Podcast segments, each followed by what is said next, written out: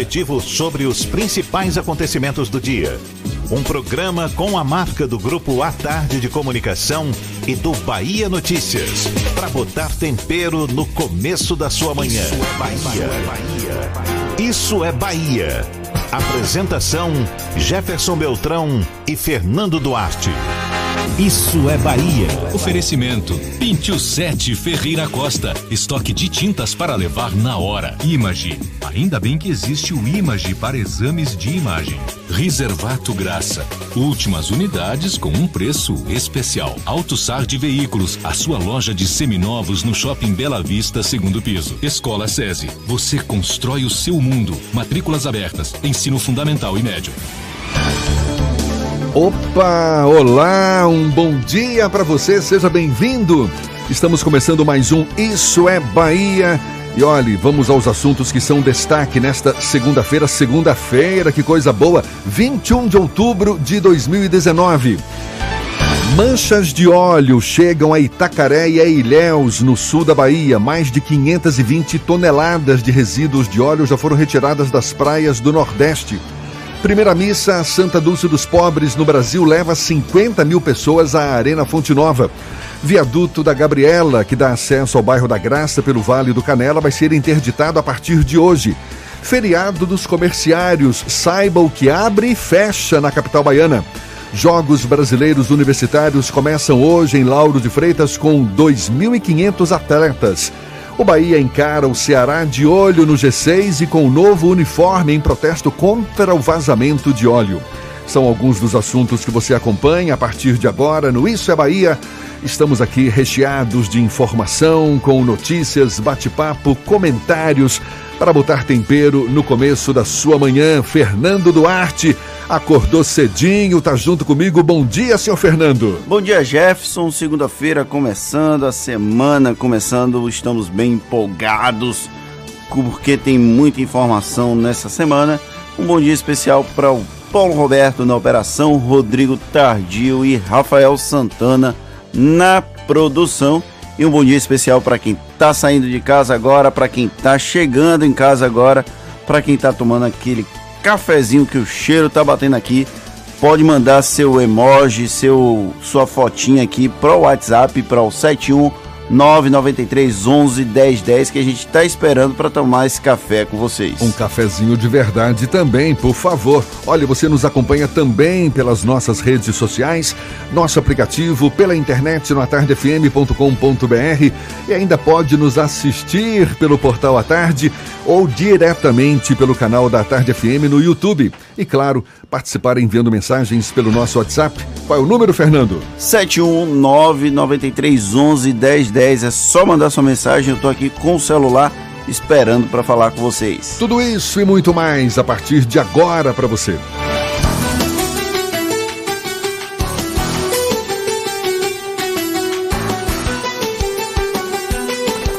Isso é Bahia. Previsão do tempo.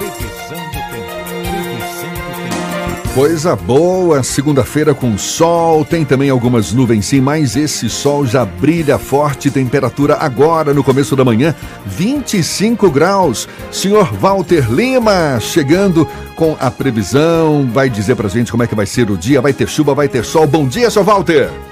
Muito bom dia, Jefferson, Fernando, Rodrigo, Rafael, Paulinho, todo o nosso time da Tarde FM e um bom dia especial para você que também está na nossa companhia.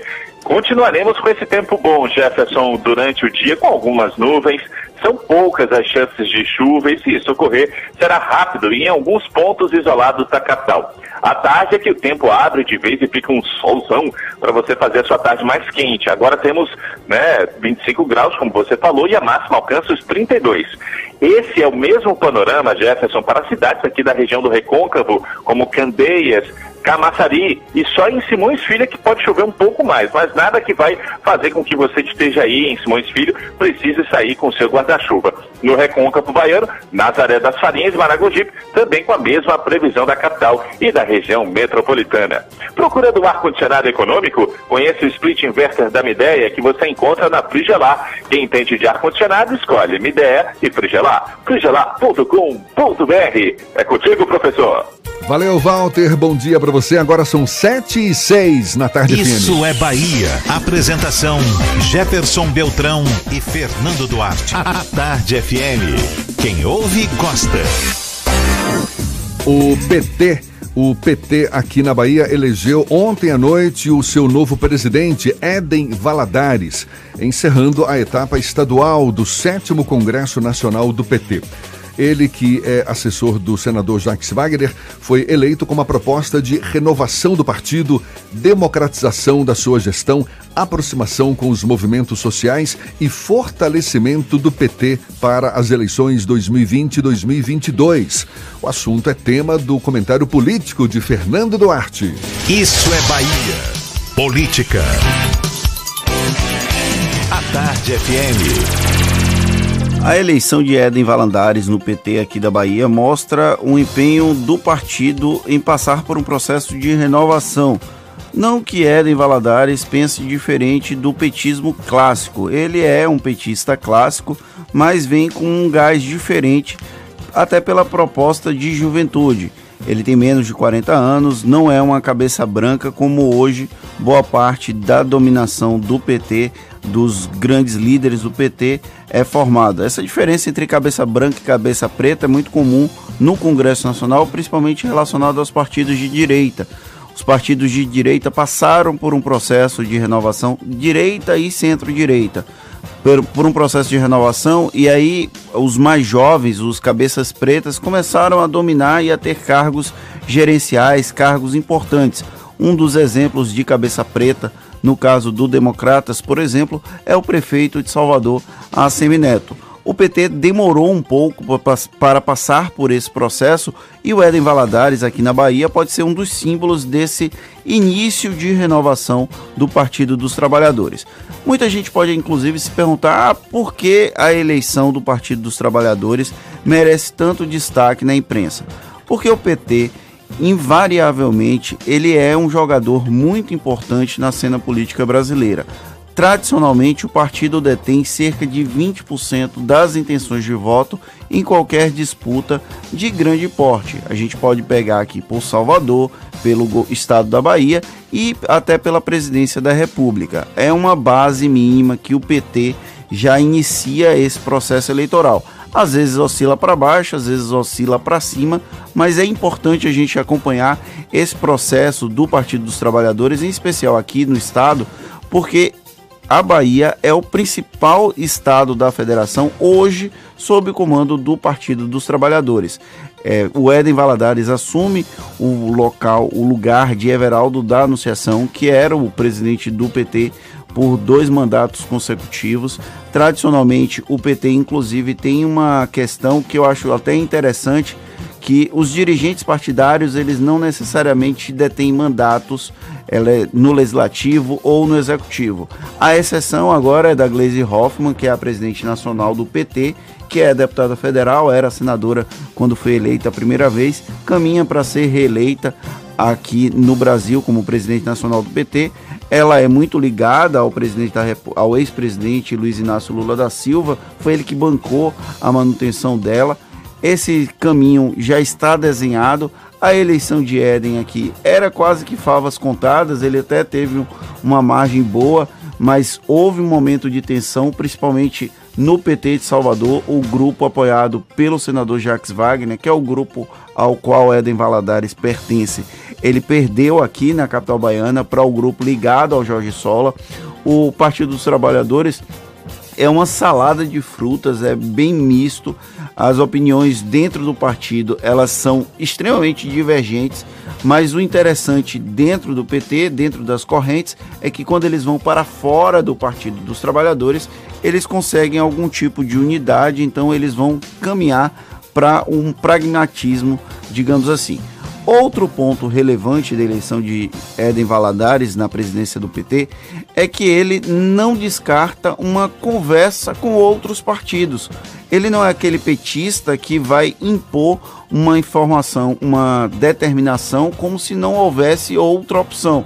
Então, a oportunidade de diálogo com o Valadares na presidência do PT existe e isso pode impactar diretamente no processo eleitoral aqui de Salvador, já que o Partido dos Trabalhadores hoje mantém uma tendência de apresentar uma candidatura ao Palácio Tomé de Souza em 2020, mas a possibilidade de diálogo não está descartada. Se fosse para um petismo um pouco mais rígido, isso não aconteceria.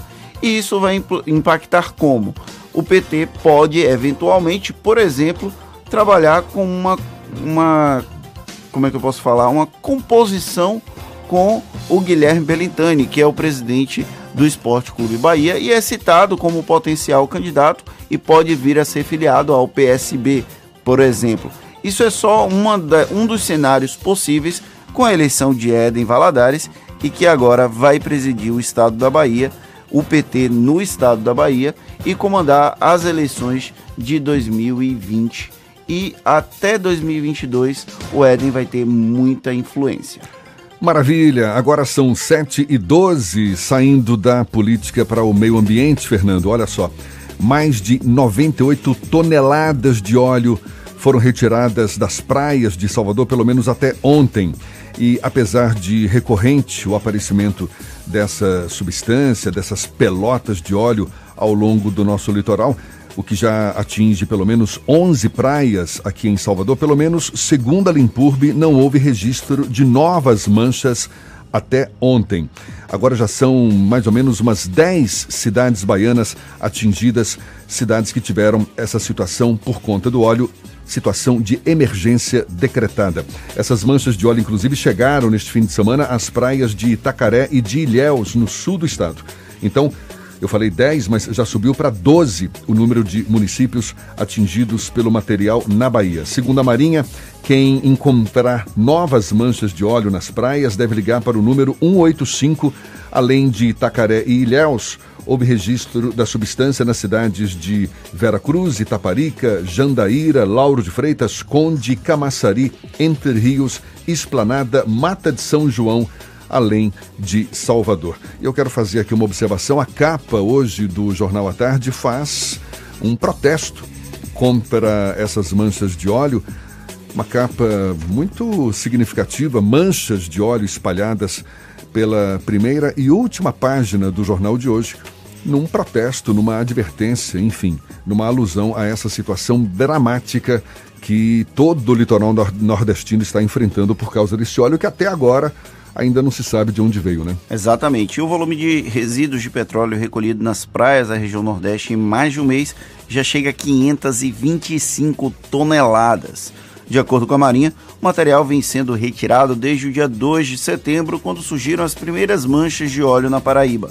Segundo o comandante de operações navais da Marinha, almirante de esquadra Leonardo Puntel, o governo federal vai repassar recursos não só aos estados, mas também a órgãos federais e municipais que tenham atuado no caso.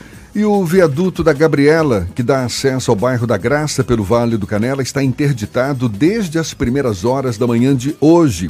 O motivo é a realização de obras de recuperação estrutural no viaduto. O serviço é da Superintendência de Obras Públicas.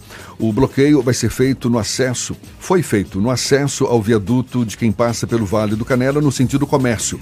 A previsão é de que o acesso seja totalmente liberado na quinta-feira. Os motoristas, portanto, devem redobrar a atenção porque o local está sem placas de sinalização sobre o bloqueio do viaduto da Gabriela. Falando em circulação de veículos, falando em bloqueios, agora são 7h15. Você que já está ao volante, fique atento.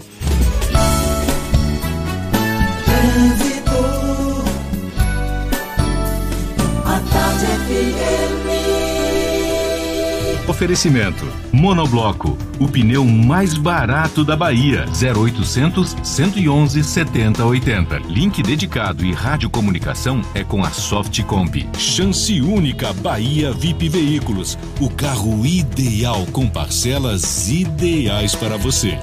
Já estamos sobrevoando a grande Salvador. Cláudia Menezes decolou agora há pouco, tá com um visual privilegiado. Bom dia, Cláudia. Novidades pra gente? Bom dia para você também, Jefferson. Bom dia aí para Fernando no estúdio, para toda a turma do Isso é Bahia. Para você, nosso ouvinte, bom dia de novo. Olha, tem informações da BR 324, você que vai sair de Salvador, vai para Simões Filho ou outras cidades do interior, tem um trecho aí com lentidão entre Águas Claras e Valéria, no sentido interior. Agora é um trecho curto, por isso não vale desvio, serve aí como um alerta. Sentido Salvador, você que saiu do interior, vai encontrar a rodovia mais tranquila. A paralela tem um pouco de lentidão também na passagem pela estação Flobanhã, sentido rodoviária, mas nada que chegue a preocupar não. Por enquanto, ainda está tudo tranquilo por aqui. E Ares com taxa zero e parcelas de 699, mais emplacamento total grátis. Consulte condições.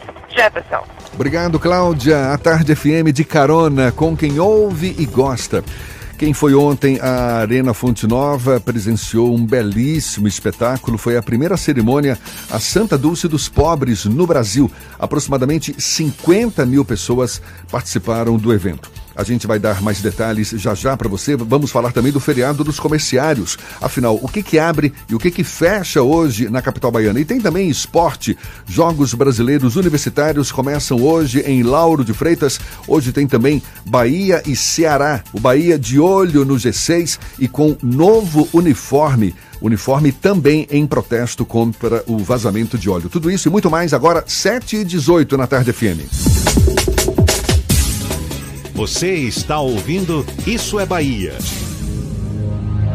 O Volvo XC60 une a elegância e a potência que você precisa, tanto nas aventuras quanto nas suas jornadas diárias. Um SUV único com design escandinavo e tecnologia surpreendente. Você também vai se surpreender com as condições únicas que a GNC Suécia preparou em outubro. Volvo XC60 em até 24 vezes taxa zero ou a supervalorização do seu seminovo. Agende seu test drive e conheça o Volvo XC60. Volvo é na GNC Suécia, paralela, em frente ao Parque de Exposições. No trânsito decidido a vida. O corpo é magro, se o músculo é fraco, o que a gente quer? Saúde!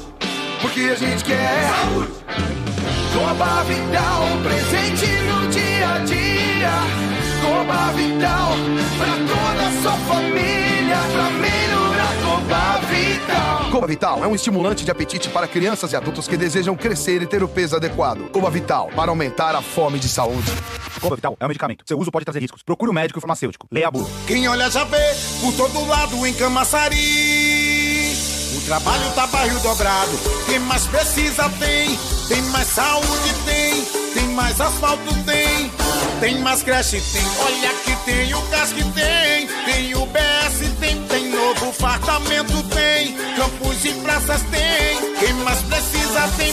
Bolsa social tem. Tem casa melhor tem. Tem mais cuidado. Prefeitura de. Camaçari, cuidando de quem mais precisa. Ô Salvador, o que é esse quarteirão das artes que tá todo mundo falando? Ah, é um conjunto de espaços artísticos e culturais na Barroquinha, que ganhou esse nome depois da inauguração da nova sede da Fundação Gregório de Matos. Sim, eu soube. A fundação que cuida das políticas e ações culturais da cidade agora está funcionando no prédio do antigo Hotel Castro Alves, na Rua do Coro, não é isso? É, e não é só uma simples sede administrativa não, viu? Tem também salas de ensaio, café-teatro e área multiuso. Hum, acaba sendo um espaço aberto a todos os artistas, autores e produtores culturais, né, Salvador? Sim, incentivar as artes e revitalizar o centro histórico é com a prefeitura mesmo. Claro, basta lembrar que foi essa gestão que reabriu o Teatro Gregório de Matos, o espaço cultural da Barroquinha, e está requalificando agora a Praça Castro Alves, ali do lado desses equipamentos. Prefeitura de Salvador. A prefeitura que mais trabalha no Brasil. A resistência Jeep. Estamos no campo de batalha. A tecnologia sempre foi nosso caminho. Sair de fábrica com 78 anos de aventura.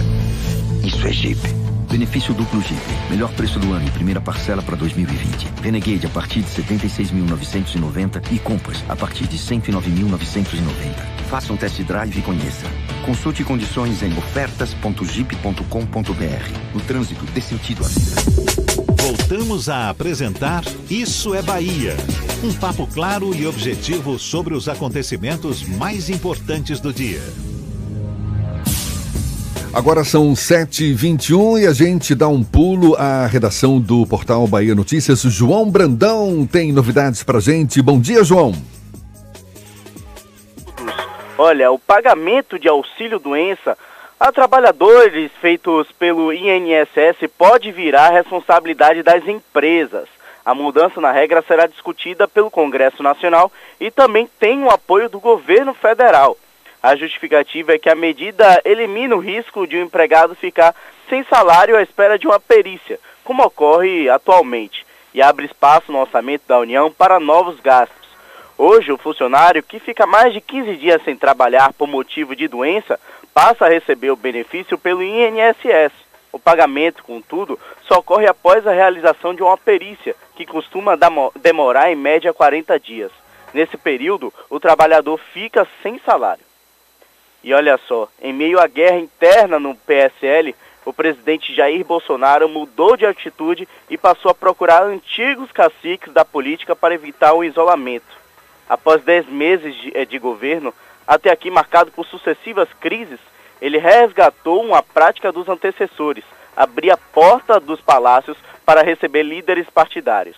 É, nas últimas duas semanas, por exemplo, Bolsonaro se reuniu com os presidentes de dois partidos que atuam no chamado Centrão, Balia Rossi, do MDB, e Gilberto Kassab, do PSD. O movimento do presidente deve repetir com outras legendas quando ele voltar de uma viagem de duas semanas pela Ásia e Oriente Médio. Essas e outras notícias você encontra no portal bahianoticias.com.br. João Brandão para o programa Isso é Bahia. É com vocês, Jefferson e Fernando. Valeu, João. Olhe, a festa de inauguração da Casa Cor Bahia reuniu centenas de convidados neste domingo no Horto Florestal, aqui na capital, onde será realizada a edição baiana desta que é a maior mostra de arquitetura, arte, design de interiores e paisagismo das Américas. Uma reportagem sobre o assunto está publicada na edição de hoje do Jornal à Tarde, reportagem assinada pelo jornalista Tamir Mota, que em novembro estreia a coluna, coluna social Anota Bahia, tanto no jornal como no Portal à Tarde e também na Tarde FM, uma coluna, como ele mesmo define, baseada em informação de estilo moderno, responsável, mais opinativa e com foco em quem promove desenvolvimento social e econômico. O jornalista Tamir Mota é nosso convidado aqui na Tarde FM. Bom dia, seja bem-vindo, Tamir. Bom dia, Jefferson. Bom dia, Fernando. Obrigado por me receberem nesse momento tão marcante e diferente para nossa carreira. Ontem eu sei que foi uma correria danada para você. Foi, foi uma verdadeira loucura. A gente fez essa cobertura da Casa Cor, saiu do evento 8 da noite, correu aqui para a redação para fechar, mas o resultado foi incrível, a página tá linda e a gente acha que conseguiu comunicar de uma forma bem interessante o que é o evento.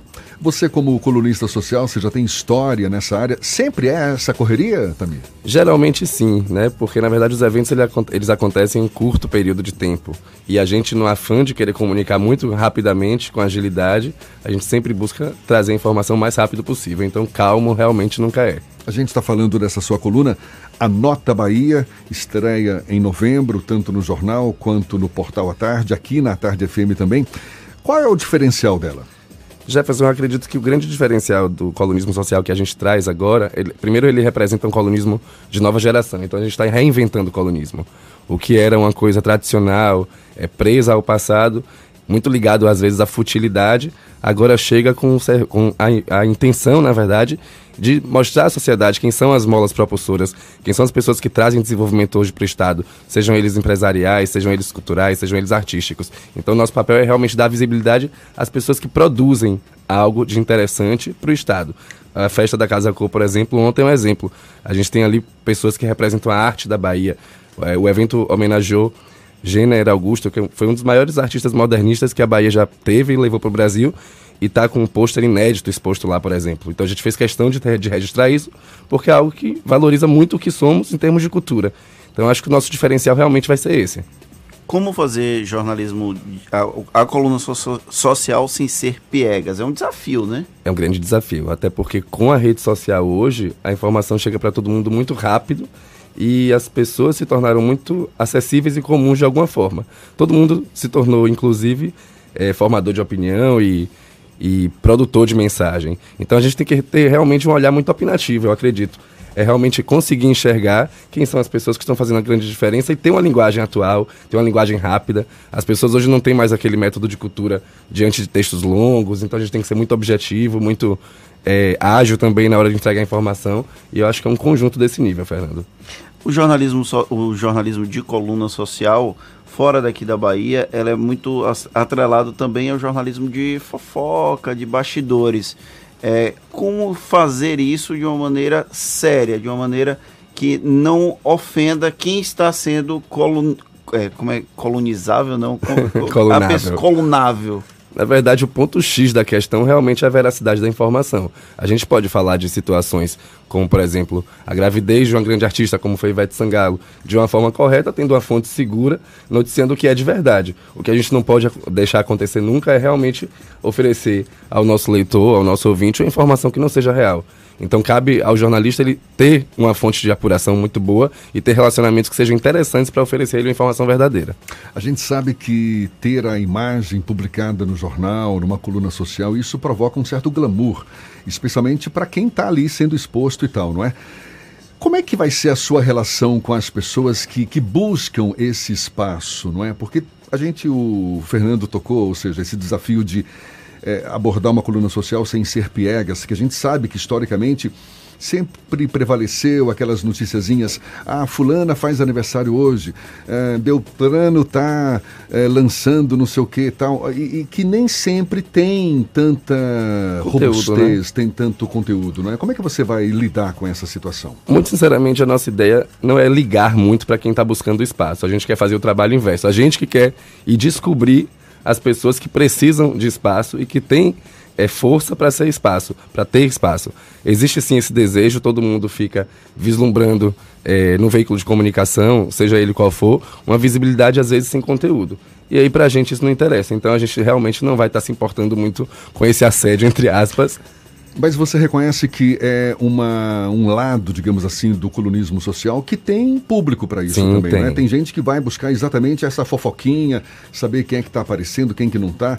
Tal. Ou, ou seja, você vai dar espaço mesmo assim para esse tipo de, de abordagem ou vai ser uma abordagem realmente nova, diferente, que não... Jefferson, acredito que a gente vai conseguir fazer uma abordagem diferente. É... Existem outros nomes que fazem colunismo tradicionais onde isso hoje ainda tem espaço. Então acho que as pessoas que, que buscam isso que você está falando, elas já podem encontrar isso em outros momentos. Com a gente, realmente, a gente vai ter uma preocupação mais cuidadosa e criteriosa, e criteriosa com essas situações. Mas nada contra, é, é, simplesmente uma forma diferente de fazer. O colunismo hoje, como eu falei, eu acho que a, gente, a nossa ideia é reinventar o colunismo social. Tem uma mensagem aqui da Roberta Roma. Parabéns ao Grupo à Tarde por essa contratação de peso partindo na frente dos demais, pensando em inovação, atento à nova forma de se comunicar e dando voz à juventude, sem deixar de lado a competência. Tamir Mota me representa. Tá aí a mensagem da Roberta Roma. Uma mensagem para o Tamir, né? Já chegou recebendo mensagem aqui, né? obrigado, né? Bahia. Roberta, obrigado. Eu acho que ela falou exatamente tudo. O que a gente tem de força é exatamente essa responsabilidade de estar representando a nova geração de profissionais. É, eu acho que isso traz um peso, um desafio, mas uma felicidade muito grande. O Rosalvinho, Rosalvinho Sales também mandou mensagem parabenizando o Tamir Mota. Obrigado, meu amigo. Um abraço. A gente sabe que você tem um histórico nessa área, tanto que está aí sendo mais uma vez reconhecido pelas pessoas e tal. Fale um pouco de você, Tamir. Como é que você começou nessa área jornalística voltada mais para o colunismo social? Comecei a trabalhar muito cedo, comecei minha carreira profissional com 14 anos de idade, trabalhando com marketing político, no momento que a comunicação digital estava chegando é, a tomar conta da situação. Logo em seguida, fui estudar comunicação social e co pude conhecer as diversas áreas da comunicação: publicidade, relações públicas, jornalismo. e decidi, me interessei muito pelo jornalismo e pela assessoria de imprensa, que era uma coisa que, me, que eu achava muito interessante aqui. Há cinco anos atrás, a gente. Eu tenho um sócio chamado Renato Franca, que foi o grande precursor desse movimento todo de coluna, de site e de assessoria. E aí ele falou: vamos abrir uma empresa focada num segmento de mercado do luxo. Acho que Salvador não tem uma assessoria que se especializa somente nisso. A gente tem um mercado com assessorias que atendem diversos clientes de forma muito solta. E aí a gente estruturou a empresa, abrimos um, uma assessoria de imprensa chamada Total Comunicação, que é realmente só focada nos clientes que dialogam com o público A e B em Salvador. Depois disso, o contato que já existia com os empresários, com as marcas que vinham para Salvador, que queriam conhecer o público, triplicou. Então a gente conseguiu ter um conteúdo e um relacionamento mais interessante ainda. Já circulávamos no meio social de alguma forma, sempre querendo conhecer quem eram as figuras que estavam trazendo é, empreendimentos interessantes para a cidade. E aí tudo isso fez com que a gente se tornasse um pouco especialista, entre aspas. Além disso, é, fiz parte de outro veículo de comunicação segmentado também durante cinco anos. É, criamos uma série de eventos próprios, com a ideia de criar conteúdo próprio. E fomos responsáveis por diversas matérias que foram replicadas pela mídia nacional. E aí se consolidou de uma forma melhor ainda. Depois disso tudo, tivemos a ideia de criar um veículo novo, tendo em vista que o mercado ele tem espaço para isso. É, as pessoas estão ávidas por novidades cada vez mais. E aí veio a ideia do Anota Bahia, que é esse site que a gente vai estar lançando, que tem o mesmo nome da coluna que vai ter aqui no jornal, o mesmo nome da coluna que vai ter é, no site também do, no portal à do tarde. Portal à Tarde e que vai estar aqui com vocês na rádio. Então nossa ideia foi criar essa grande unidade com esse nome Anota Bahia, que a gente acha que é um nome maravilhoso e forte, porque é fácil de gravar e traz essa ideia de nota, que é o que o jornalista usa, e também de anotar, né? E foi mais ou menos desse jeito. Estamos conversando aqui com Tamir Mota, jornalista, que em novembro, só para reforçar, para reforçar, estará estreando aí essa coluna Anota Bahia. Anota a nota do verbo anotar, mas com esse duplo significado, Isso, né? de nota, né? Se o colunismo nota. social ele sempre foi feito de notas. A pessoa abre a coluna e tem lá diversas notas eh, de assuntos distintos. E, e por isso a gente brincou com esse nome. A Cristina Maria Suzar fala que ele tem uma voz linda, mandou mensagem. Se você quiser participar com a gente, é só mandar mensagem para o 71 993 11 1010. E aproveitando o Tami aqui, perguntar a ele se ele tem algum tipo de inspiração nessa área de coluna social.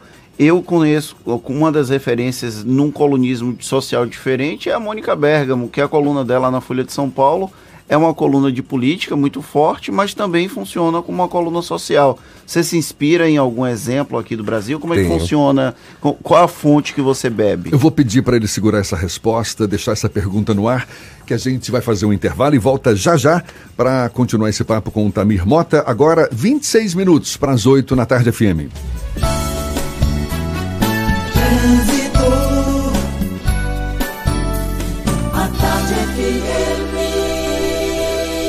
Oferecimento. Monobloco, o pneu mais barato da Bahia. 0800 111 7080. Link dedicado e radiocomunicação é com a Softcomp. Chance única Bahia VIP Veículos. O carro ideal com parcelas ideais para você.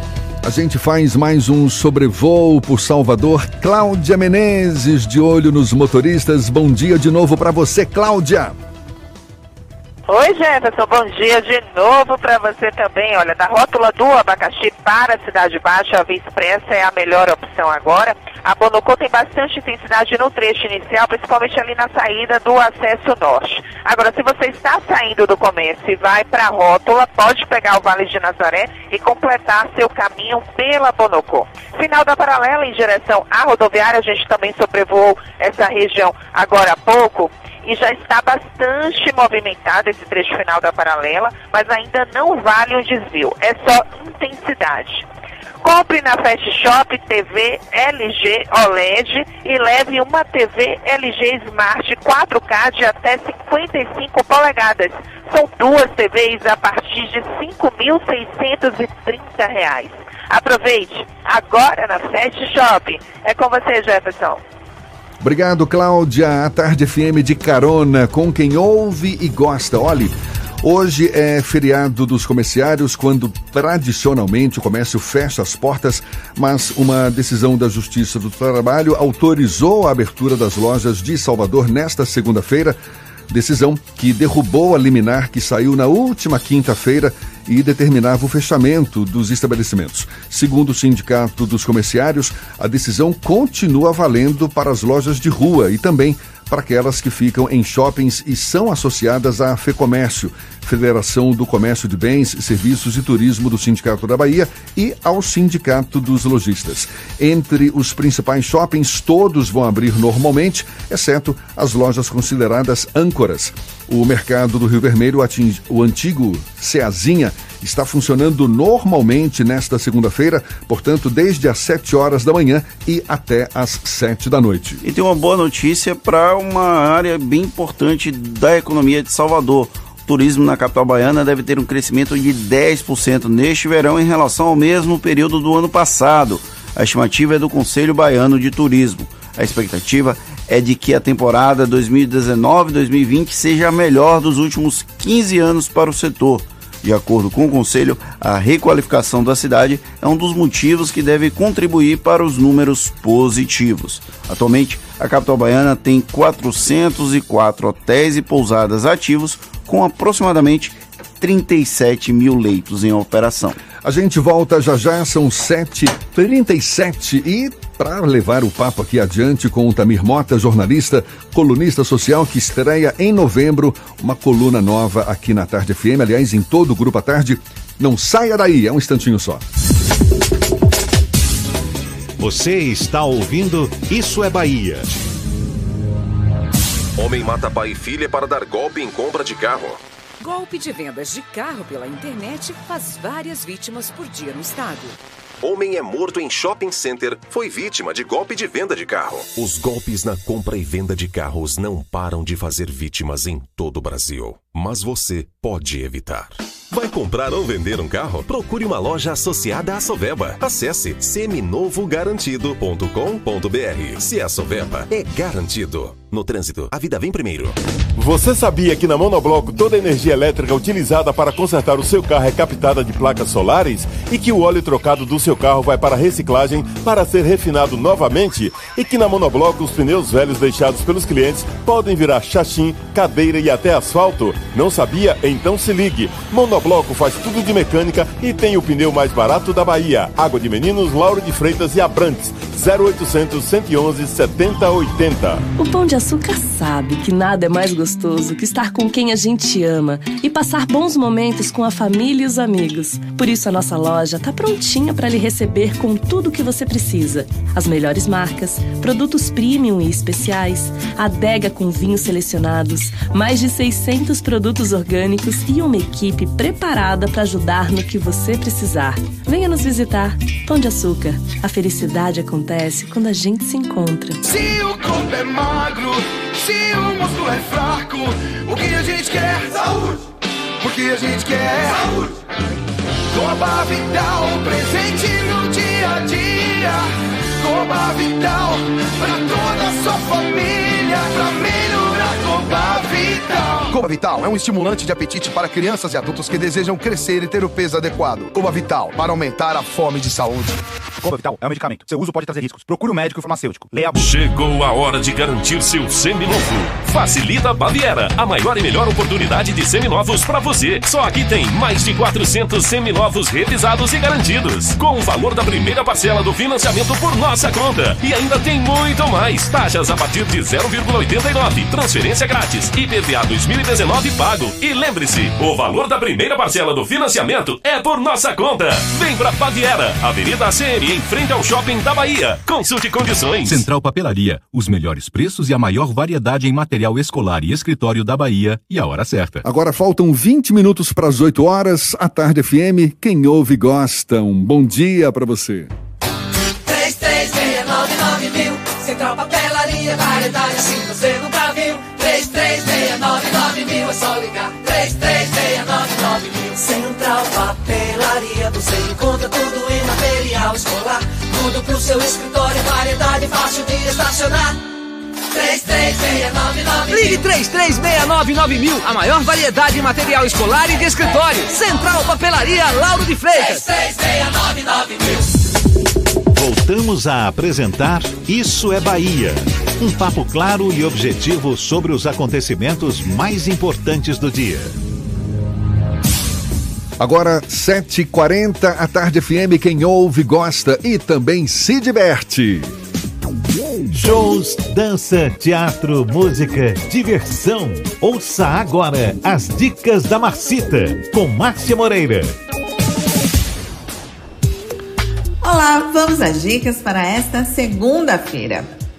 O projeto Segundas do Chorinho faz uma homenagem ao Dia do Chorinho comemorado em 17 de outubro. A celebração fica por conta de dois grandes instrumentistas. Estevam Dantas, que nesse show vai tocar piano, e o clarinetista Ivan Sacerdote. No repertório, clássicos do choro e da MPB, em canções de Pixinguinha, Chiquinha Gonzaga, Hermeto Pascoal, entre outros. Hoje, às 8 da noite, na varanda do SESI Rio Vermelho, cover de 20 reais. Vem aí a terceira temporada do projeto Saulo Som e Sol, que marca o início dos ensaios de verão do cantor e compositor baiano. Quem abre o projeto, junto com Saulo, é a cantora Isa, que vai apresentar o show completo do seu novo disco, Dona de Mim. No repertório da artista, músicas já conhecidas como Pesadão e Ginga. Já no show de Saulo, sucessos que marcaram sua carreira, como Raiz de Todo Bem e Agradecer. Domingo 27 de outubro, a partir das 4 da tarde, na Chácara Baluarte, no Santo Antônio Além do Carmo. Ingressos a partir de 100 reais. E estão abertas as inscrições para as atrações culturais interessadas em participar do Fuzuê e Furdunço no Carnaval 2020. Para o Fuzuê, podem se inscrever grupos culturais com charangas, fanfarras, orquestras e grupos percussivos. Inscrições pelo site fuzue2020.salvador.ba.gov.br. Já para o Furdunço, podem participar atrações artísticas com equipamento sonoro mais pesado, tipo banda. Inscrições no site furdunço2020.salvador.ba.gov.br. As inscrições devem ser feitas por pessoa jurídica até o dia 1 de novembro. Outras dicas você acompanha no meu Instagram, Dicas da Marcita. Beijos e boa diversão. Isso é Bahia. A Tarde FM. Quem ouve, gosta. A gente retoma o papo com o jornalista Tamir Mota, que em novembro estará com a coluna social Anota Bahia, aqui no Grupo à Tarde. Vai ser tanto no Jornal à Tarde quanto no Portal à Tarde, também aqui na Tarde FM. Ficou uma pergunta no ar, não é, Fernando?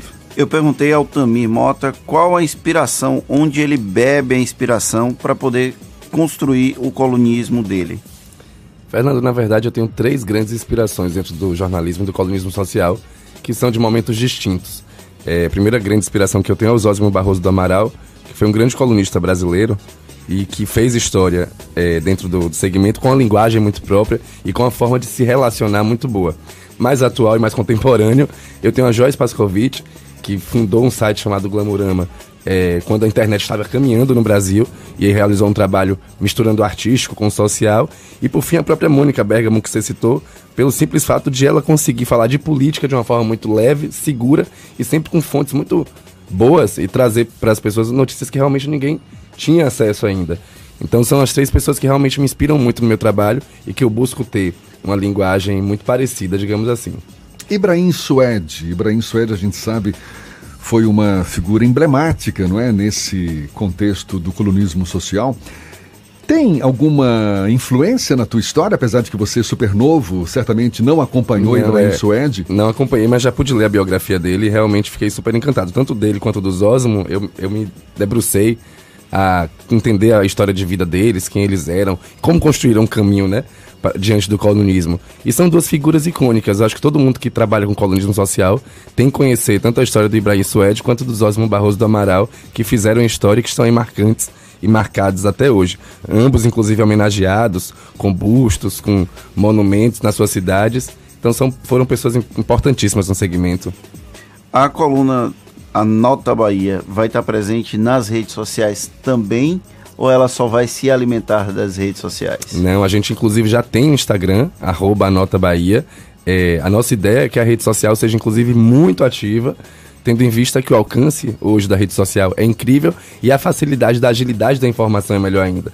Então eu posso estar aqui com você nesse momento e fazer uma publicação e isso já vira notícia em questão de segundos. Às vezes a, o site ele existe tempo de sistema, de você conseguir alimentar. O impresso tem esse time também que é diferente, mas a gente vai apostar muito na rede social. E você então, já pode seguir? Já pode seguir, já está funcionando. Já tem inclusive cobertura da Casa Co ontem. E você destacou no início do nosso papo que vai ser um colunismo mais voltado para pessoas que promovem o desenvolvimento social, econômico. Como é que vai ser o seu dia a dia? Aliás, como é o seu dia a dia? Você, você se pauta em função de que assuntos? Qual é, a, a, digamos, a sua tarefa diária, Tamir? Jefferson, meu dia a dia é muito corrido, porque além de, ter, de estar hoje debruçado diante desse projeto, a gente tem a, a, empresa de assessoria de imprensa, então eu cuido de uma gama de clientes. Mas eu acho que o grande diferencial é que a gente consegue estar em lugares que poucas pessoas podem estar. Então eu não sou o tipo de profissional que fica esperando que a informação chegue para mim através do meu celular.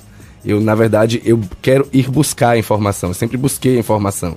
Então, estar no lugar certo, na hora certa, com as pessoas certas, é o que realmente traz para a gente um conteúdo interessante. Isso, obviamente, demanda tempo, demanda é, um dia corrido sempre, participação em eventos importantes e por aí vai. Mas é uma rotina realmente muito corrida e muito dedicada a sempre ter uma informação privilegiada e exclusiva. E, e em especial aos fins de semana, né? Muito especial aos fins de semana, porque quando as, as reuniões acontecem, quando os eventos de porte acontecem, quando as pessoas que são essas molas propulsoras da sociedade realizam encontros, sejam em casa, sejam em eventos específicos, então realmente o final de semana é bem dedicado ao trabalho. Pode não parecer, mas é. Você frequenta os bastidores dessas festas, as recepções nas casas de artistas? Como é que funciona isso? Dá para contar como funciona esse processo de entrar na vida dos artistas, dos colunáveis, sem ser perce percebido, né? Porque é quase que um ser invisível naquele processo. Na verdade, o grande segredo, eu acho, é não querer entrar de forma interesseira, mas sim de forma natural. Então, criar relacionamento com essas pessoas a partir de um ponto que ela confie em você. Porque, obviamente, que nem tudo que é visto pode ser falado. Nem tudo que é presenciado pode ser noticiado. Existe um, uma linha tênue que faz com que o profissional ele realmente seja confiável dos dois lados. Tanto de quem está no bastidor da política, do artista, da cultura, quanto de quem está lendo. Então acho que o grande segredo é realmente enxergar o que é que pode ser dito e estar no lugar certo na hora certa. Mas eu posso dizer, Fernando, que existe um mito muito grande, na verdade. A gente sempre acha que a vida do artista traz um glamour, que a vida do empresário traz um glamour, e geralmente são pessoas muito tranquilas, muito simples e que querem apenas, às vezes, uma conversa diferente, um conhecimento de algo diferente e acham, né, em pessoas como a gente que tem acesso à informação, uma boa fonte de conteúdo também. Você já tem alguma história engraçada que possa compartilhar com os nossos ouvintes? De evento, de evento em si, eu acho que nada engraçado aconteceu, não. E se aconteceu, não me recordo. Mas sempre tem algo de diferente que acontece, né? Que foge do controle. Então, você tá às vezes muito discreto em um lugar, eu tava brincando com vocês dizendo que eu sou desastrado aqui. Então acontece alguma coisa e aí todo mundo percebe que você tá no lugar. Ou a gente ter um, uma, um, profissional de fotografia trabalhando, quando chega no final descobre que não conseguiu fazer foto nenhuma porque deu algum problema na máquina e já tinha prometido aquele conteúdo. Então essas coisas volta e meia acontecem, mas faz parte, né? Nem tudo é perfeito. A gente sabe que esse, esse setor, digamos, da economia brasileira, um setor mais privilegiado e que costuma frequentar mais as colunas sociais, claro, você encontra pessoas super interessantes, pessoas que de fato, como você mesmo destacou, pessoas que têm até a simplicidade como uma de suas marcas. Agora, é muito comum encontrar pessoas como é que eu classificaria? Pessoas pedantes ou metidas a estrelas e, e lidar com esse ego muitas vezes é um desafio também, não é? É um desafio, é muito comum, sim. É, pessoas que inclusive torcem o nariz para o trabalho da gente e não apostam, não compreendem, enfim, ou que acham que estão em um patamar acima de tudo isso. Mas eu acredito muito que os tempos são outros e essas pessoas, elas realmente estão ficando para o passado. Porque a gente não dá mais espaço a isso, as pessoas não dão mais espaço a isso. Então elas meio que estão que se isolando por si só. porque a gente hoje busca conteúdo em qualquer momento da nossa vida. Se eu converso com você em qualquer momento, eu quero tirar de você um conteúdo que seja válido e você isso de mim. Então, quando a pessoa traz um traço só de futilidade e etc., é, na verdade, ela mesma acaba se isolando por si só e deixando de ter espaço. Tamir Mota, jornalista, nosso futuro colunista aqui também da Tarde FM. A partir de novembro, a coluna Anota Bahia vai ser diária na Tarde FM, de segunda a sexta-feira. No Portal à Tarde também, diariamente, diário, não é isso? isso? E no Jornal à Tarde. Uma vez por semana, todo domingo. Todo domingo. Tamir, muito obrigado. Sucesso para você nessa nossa, nessa nova empreitada sua. Muito obrigado pela disponibilidade, pela atenção dada aos nossos ouvintes. Um bom dia para você. Bom dia, eu que agradeço a vocês pela recepção. Você, Jefferson, que é um, uma referência na comunicação, e Fernando também, que faz um trabalho maravilhoso com o, ba e o Bahia Notícias, já que eu conheço há um bom tempo. Muito obrigado e contem sempre comigo. Maravilha, agora são 7h51. A gente dá um pulo à redação do Portal à Tarde. Jaqueline Suzarte, doidinha para falar conosco. Bom dia, Jaqueline. Bom dia, Jefferson Fernando e todos os ouvintes do programa Isso é Bahia. A semana começa com expectativa de votação. O texto principal da reforma da Previdência deve ser votado amanhã dia que o plenário do Senado deverá analisar a matéria em segundo turno. Para que seja aprovado e siga para a promulgação, o projeto precisa alcançar o mínimo de 49 votos favoráveis. E o Fundo Monetário Internacional completa 75 anos propondo reformas. Regras comerciais e tributárias para o século XXI estão no topo da pauta do FMI, segundo os compromissos anunciados pelo órgão. O fundo está empenhado na construção de um sistema de imposto moderno e globalmente justo, com ênfase na taxação das operações digitais, na competição tributária desleal e no desvio artificial de lucros. Essas e outras notícias você encontra no portal Atarde, atarde.com.br. É com vocês. Muito obrigado, Jaqueline. Agora são 7h52 na Tarde FM. Isso é Bahia. Economia. A Tarde FM. Bom dia, Jefferson. Bom dia, Fernando. Bom dia, ouvintes da Rádio A Tarde FM. Na semana passada, o Ibovespa fechou em alta de 0,86%, cotado a 104.700 pontos, cada vez mais próximo da máxima histórica. A performance positiva refletiu um alívio dos mercados globais com o avanço das negociações comerciais entre Estados Unidos e China, bem como o acordo entre o Reino Unido e a União Europeia para o Brexit. Já o dólar caiu 0,50%, fechando a R$ 4,11. Destaque de alta ficou com as ações da Eletrobras, que subiram 9,74% após o governo anunciar uma emissão de ações em torno de 10 bilhões de reais, que deve capitalizar a empresa e deve prepará-la para uma privatização. Na parte das quedas, tivemos como destaque as ações da Vale do Rio Doce, que caíram 5,37%, após o preço do minério de ferro perder a faixa dos 90 dólares a tonelada. Para essa semana, teremos dados de manufatura tanto na Europa quanto nos Estados Unidos. A todos, bom dia, bons negócios. Meu nome é André Luz, meu sócio da BP Investimentos. Isso é Bahia. Agora são 7h52. A primeira cerimônia em homenagem a Santa Dulce dos Pobres no Brasil levou ontem aproximadamente 50 mil pessoas à Arena Fonte Nova. Uma programação belíssima que contou com missa, espetáculo teatral sobre a vida da santa, também apresentações musicais. 530 crianças participaram do espetáculo Império de Amor, que contou a vida do anjo bom da Bahia desde a infância. A peça também fez referências às obras de Irmã Dulce e à luta da primeira santa brasileira para cuidar dos pobres e enfermos. Irmã Dulce, a gente lembra, foi canonizada no domingo passado, sem ser o de ontem, no outro domingo, em cerimônia realizada no Vaticano. Do lado de fora da Arena Fonte Nova, dezenas de fiéis devotos de Santa Dulce dos Pobres fizeram uma procissão o grupo partiu do acesso principal do estádio e deu a volta no dique do Tororó em um percurso que durou cerca de uma hora. Eles acompanhavam um carro que seguia na frente da procissão com uma grande imagem de Santa Dulce dos Pobres com uma criança no colo rodeada de flores.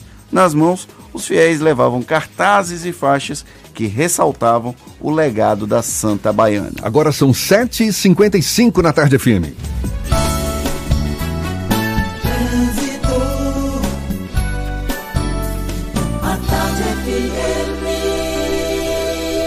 Oferecimento: Monobloco, o pneu mais barato da Bahia. 0800 111 7080. Link dedicado e radiocomunicação é com a Softcomp. Chance única Bahia VIP Veículos, o carro ideal com parcelas ideais para você.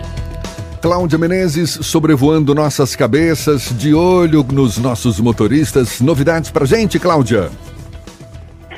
Oi, Jefferson. Olha, se você está saindo do subúrbio de Salvador e quer acessar a BR-324, pode pegar a estrada da base naval de Aratu agora, ela está fluindo bem. A suburbana também está fluindo bem para você que está saindo de Paripe, de plataforma e vai para a calçada vai para a região da Cidade Baixa. E a BR-324, a gente sobrevoou agora há pouco a estrada, está com trânsito bem tranquilo agora, viu? Nos dois sentidos, no trecho entre Salvador e Simões Filho. Então, se quer pegar a estrada, a hora é agora. Geru é empréstimo rápido, justo e descomplicado. Melhores taxas do mercado e até 36 vezes para pagar. Quer empréstimo leve para o seu bolso? Tome uma medida. geru.com.br. Jefferson.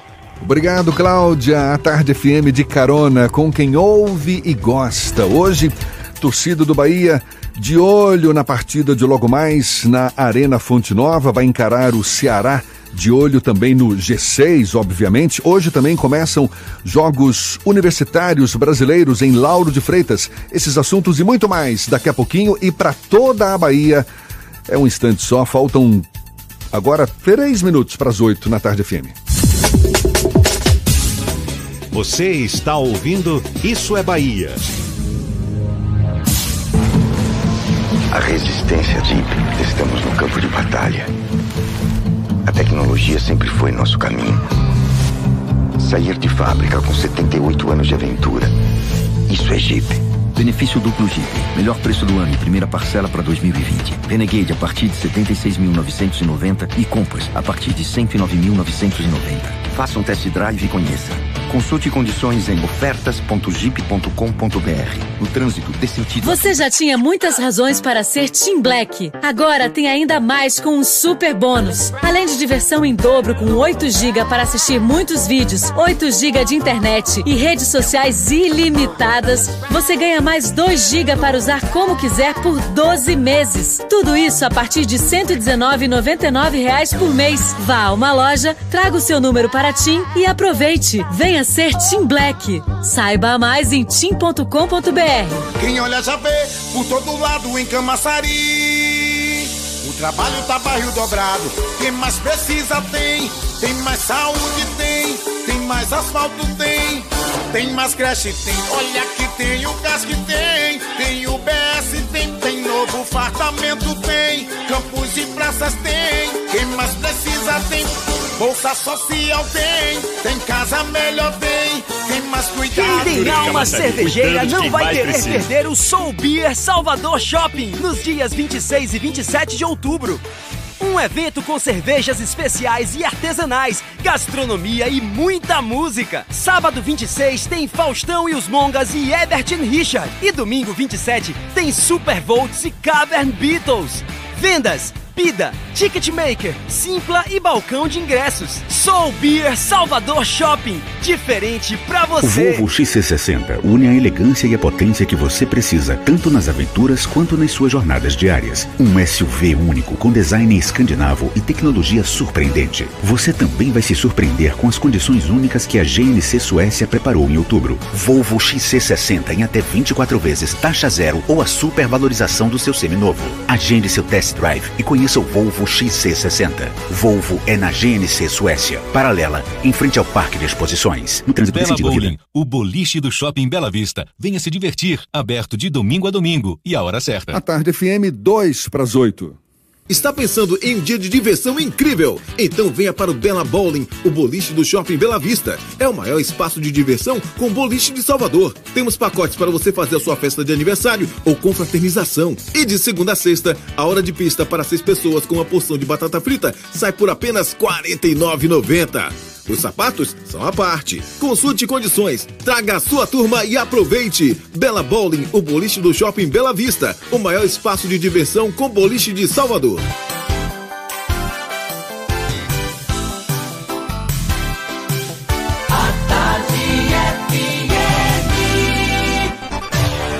Atenção, emissoras afiliadas à Tarde FM. Em 5 segundos, isso é Bahia para todo o estado.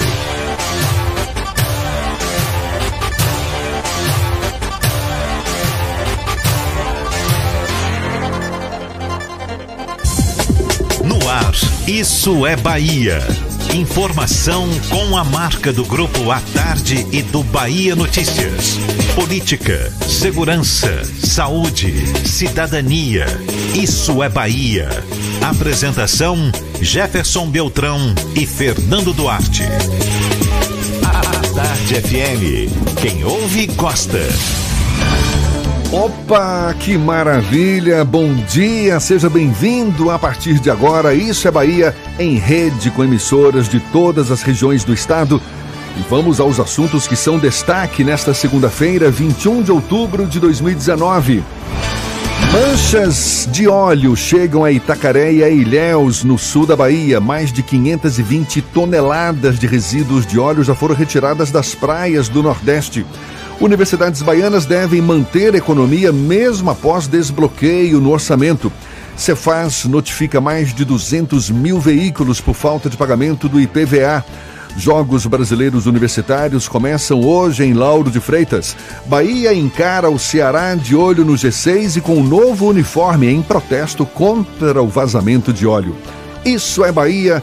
Programa recheado de informação, notícias, bate-papo, comentários para botar tempero no começo da sua manhã. Junto comigo, com os pulmões cheios, Fernando Duarte, bom dia. Bom dia, Jefferson Beltrão. Bom dia, Paulo Roberto na operação, Rodrigo Tardio e Rafael Santana na produção. E um bom dia mais que especial para RB Líder FM de Rui Barbosa, Serrana Líder FM de Jacobina.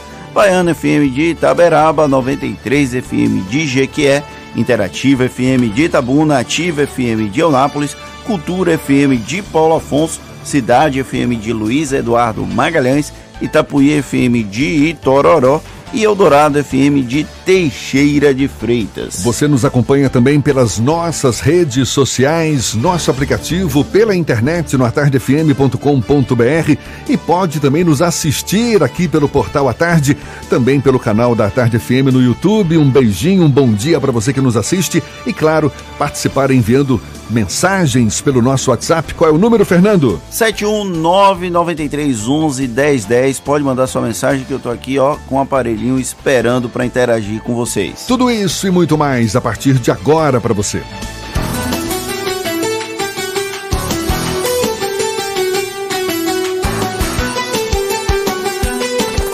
Isso é Bahia. Previsão do tempo. A sexta-feira, que sexta-feira o quê? A segunda-feira começou com o céu claro já aqui. tá né? sonhando com sexta-feira. Não, no não, no primeiro dia da semana ele já tá sonhando com sexta-feira. Bom, também com esse sol bonito brilhando lá fora, fica parecendo fim de semana, mas não é. A semana está apenas começando. A temperatura acho que já subiu para 26 graus agora no começo da manhã. E será que está fazendo sol? Será que vai chover ao longo do dia em Salvador e no interior do estado? Walter Lima, bom dia, seu Walter. Muito bom dia, Jefferson. Bom dia a toda a equipe, a você que está na nossa companhia em todo o estado. É muita vontade, hein, Fernando, de estar na praia já por conta desse sol na capital. Salvador e região metropolitana tem tempo bom, Jefferson, com algumas nuvens. Vamos ter uma temperatura alcançando a casa dos 32 graus e não há pouca, há poucas previsões, né? Há uma previsão muito pequena de chuva em Salvador na região metropolitana. Mas como a gente vai passear pelo interior do estado, né? Eu queria mandar um abraço carinhoso pro pessoal de Itaberaba, que está aí na nossa companhia, o Portal da Chapada, como é, carinhosamente conhecida a nossa Itaberaba. Você que mora aí na região, hein? Chegou a fazer um friozinho bom, com os termômetros marcando 17 graus. Agora temos 23. Só que a máxima, se preparem, viu? Vai marcar 35 graus. Sabe por quê? Porque o tempo está parcialmente nublado agora e deve chover rapidamente em alguns pontos isolados aí da região, mas depois o sol vai abrir o tempo todo e vai exigir que você use roupas leves, tá certo? Então fique preparado para esse calor. Descendo para o extremo sul da Bahia, Jefferson, vamos pousar em Eunápolis e região. Se você tem coisas para resolver essa manhã, saia com um bom guarda-chuva, porque vai chover, tá? Somente no início da tarde é que o tempo fica firme. Agora temos 22 graus e a máxima alcança os 30. Eu fecho falando rapidamente de Bom Jesus da Lapa, na transição entre o sudoeste e o oeste do estado, onde temos possibilidade de tempestade hoje, com relâmpagos, e os termômetros vão marcar 36 graus. Vai ser uma das cidades com a temperatura mais elevada nesta segunda-feira em toda a Bahia. Procurando um ar-condicionado econômico, conheça o split inverter da Mideia, que você encontra na Frigelar. Quem entende de ar-condicionado, escolhe Mideia e Frigelar. frigelar.com.br. Volto contigo, Jefferson. Valeu, Walter, que já tomou seu cafezinho, tá todo alegre, todo feliz. Agora são 8 e 5. Isso é Bahia. Apresentação: Jefferson Beltrão e Fernando Duarte. A Tarde FM. Quem ouve, gosta. A Marinha levanta quais foram os navios que passaram tanto na costa jurisdicional brasileira, essa costa que vai até o limite de 200 milhas náuticas, quanto fora dela, para tentar identificar a origem do óleo que atingiu e que ainda atinge as praias do Nordeste brasileiro. Em coletiva realizada ontem no Recife, o almirante de esquadra Leonardo Puntel, ele explicou que o governo tem certeza de que o óleo não foi produzido ou comercializado no Brasil e que provavelmente teve origem no Oceano Atlântico. Segundo o almirante, a Marinha considera todas as possibilidades. Ele citou, por exemplo, que o óleo pode ter vazado durante um procedimento de troca de carga entre navios ou durante uma lavagem de tanque. Só que já há quem diga que pela quantidade de óleo, isso não saiu de um navio só, né, Fernando? Infelizmente, muito provavelmente outros navios devem estar envolvidos. Uma, o, qual é o, o, o, posto dele mesmo que você falou? Ele é almirante de esquadra. Almirante de esquadra, ele afirmou ontem que aconteceu o derramamento perto, cerca de 500 quilômetros da costa brasileira, no Oceano Atlântico mas as autoridades ainda não conseguiram identificar exatamente qual foi o ponto. Na semana passada se falava algo em torno de 200, 300 metros da costa brasileira, nas proximidades de Alagoas, quilômetros. Obrigado, Paulinho. De Alagoas e Sergipe, hoje, na, no domingo, o almirante de esquadra citou que seria cerca de 500 quilômetros da costa brasileira. Enquanto não se acha a origem, também fica difícil controlar, né? A gente não sabe exatamente quanto saiu, quanto caiu no mar e quanto vai chegar às nossas praias. Inclusive, uma ação civil pública foi ingressada, não foi pelo Ministério Público Federal, também pelo Ministério Público da Bahia, para obrigar o IBAMA a instalar barreiras de proteção, só que o almirante de esquadra disse que barreiras de contenção não são efetivas nesse caso, ou seja, não adiantaria nada. O grande problema das barreiras de contenção é que eles conseguem conter o óleo superficial e o óleo, ele mudou, esse petróleo bruto, ele sofreu com as intempéries, ele já está no mar há alguns dias e a estimativa é que ele esteja a, entre um metro e um metro e meio da superfície, abaixo da superfície, por conta disso não dá para é, identificar por imagens aéreas. E aí agora estão buscando outras técnicas para tentar localizar essas manchas de petróleo e de alguma forma fazer a sucção, a remoção dessas manchas no mar antes que elas cheguem às praias. Lembrando que já chegou às praias do sul da Bahia, né, Jefferson? Itacaré e Ilhéus chegaram neste fim de semana. Já subiu para 12 o número de municípios atingidos por esse óleo, segundo a Marinha. Quem encontrar novas manchas de óleo nas praias deve ligar para o número 185 o volume de resíduos, olha que absurdo, mais de 520 toneladas de óleo já foram retiradas das praias do Nordeste já há quase dois meses, 50 e poucos dias que ocorre esse, esse desastre ecológico. E né? o Guto Chaves perguntou aqui, é, ele queria provocar uma pauta sobre o derramamento de óleo, perguntando como estão se mobilizando os governos dos estados e dos municípios e a sociedade civil a respeito. Na verdade, a mobilização que tem acontecido são dos governos estaduais e dos municipais, já que o governo federal tem feito muito pouco. Os municípios têm removido esses óleos essas manchas de óleo que chegam na praia é o tradicional piche, né, a borra de petróleo, e aí estão armazenando para incineração.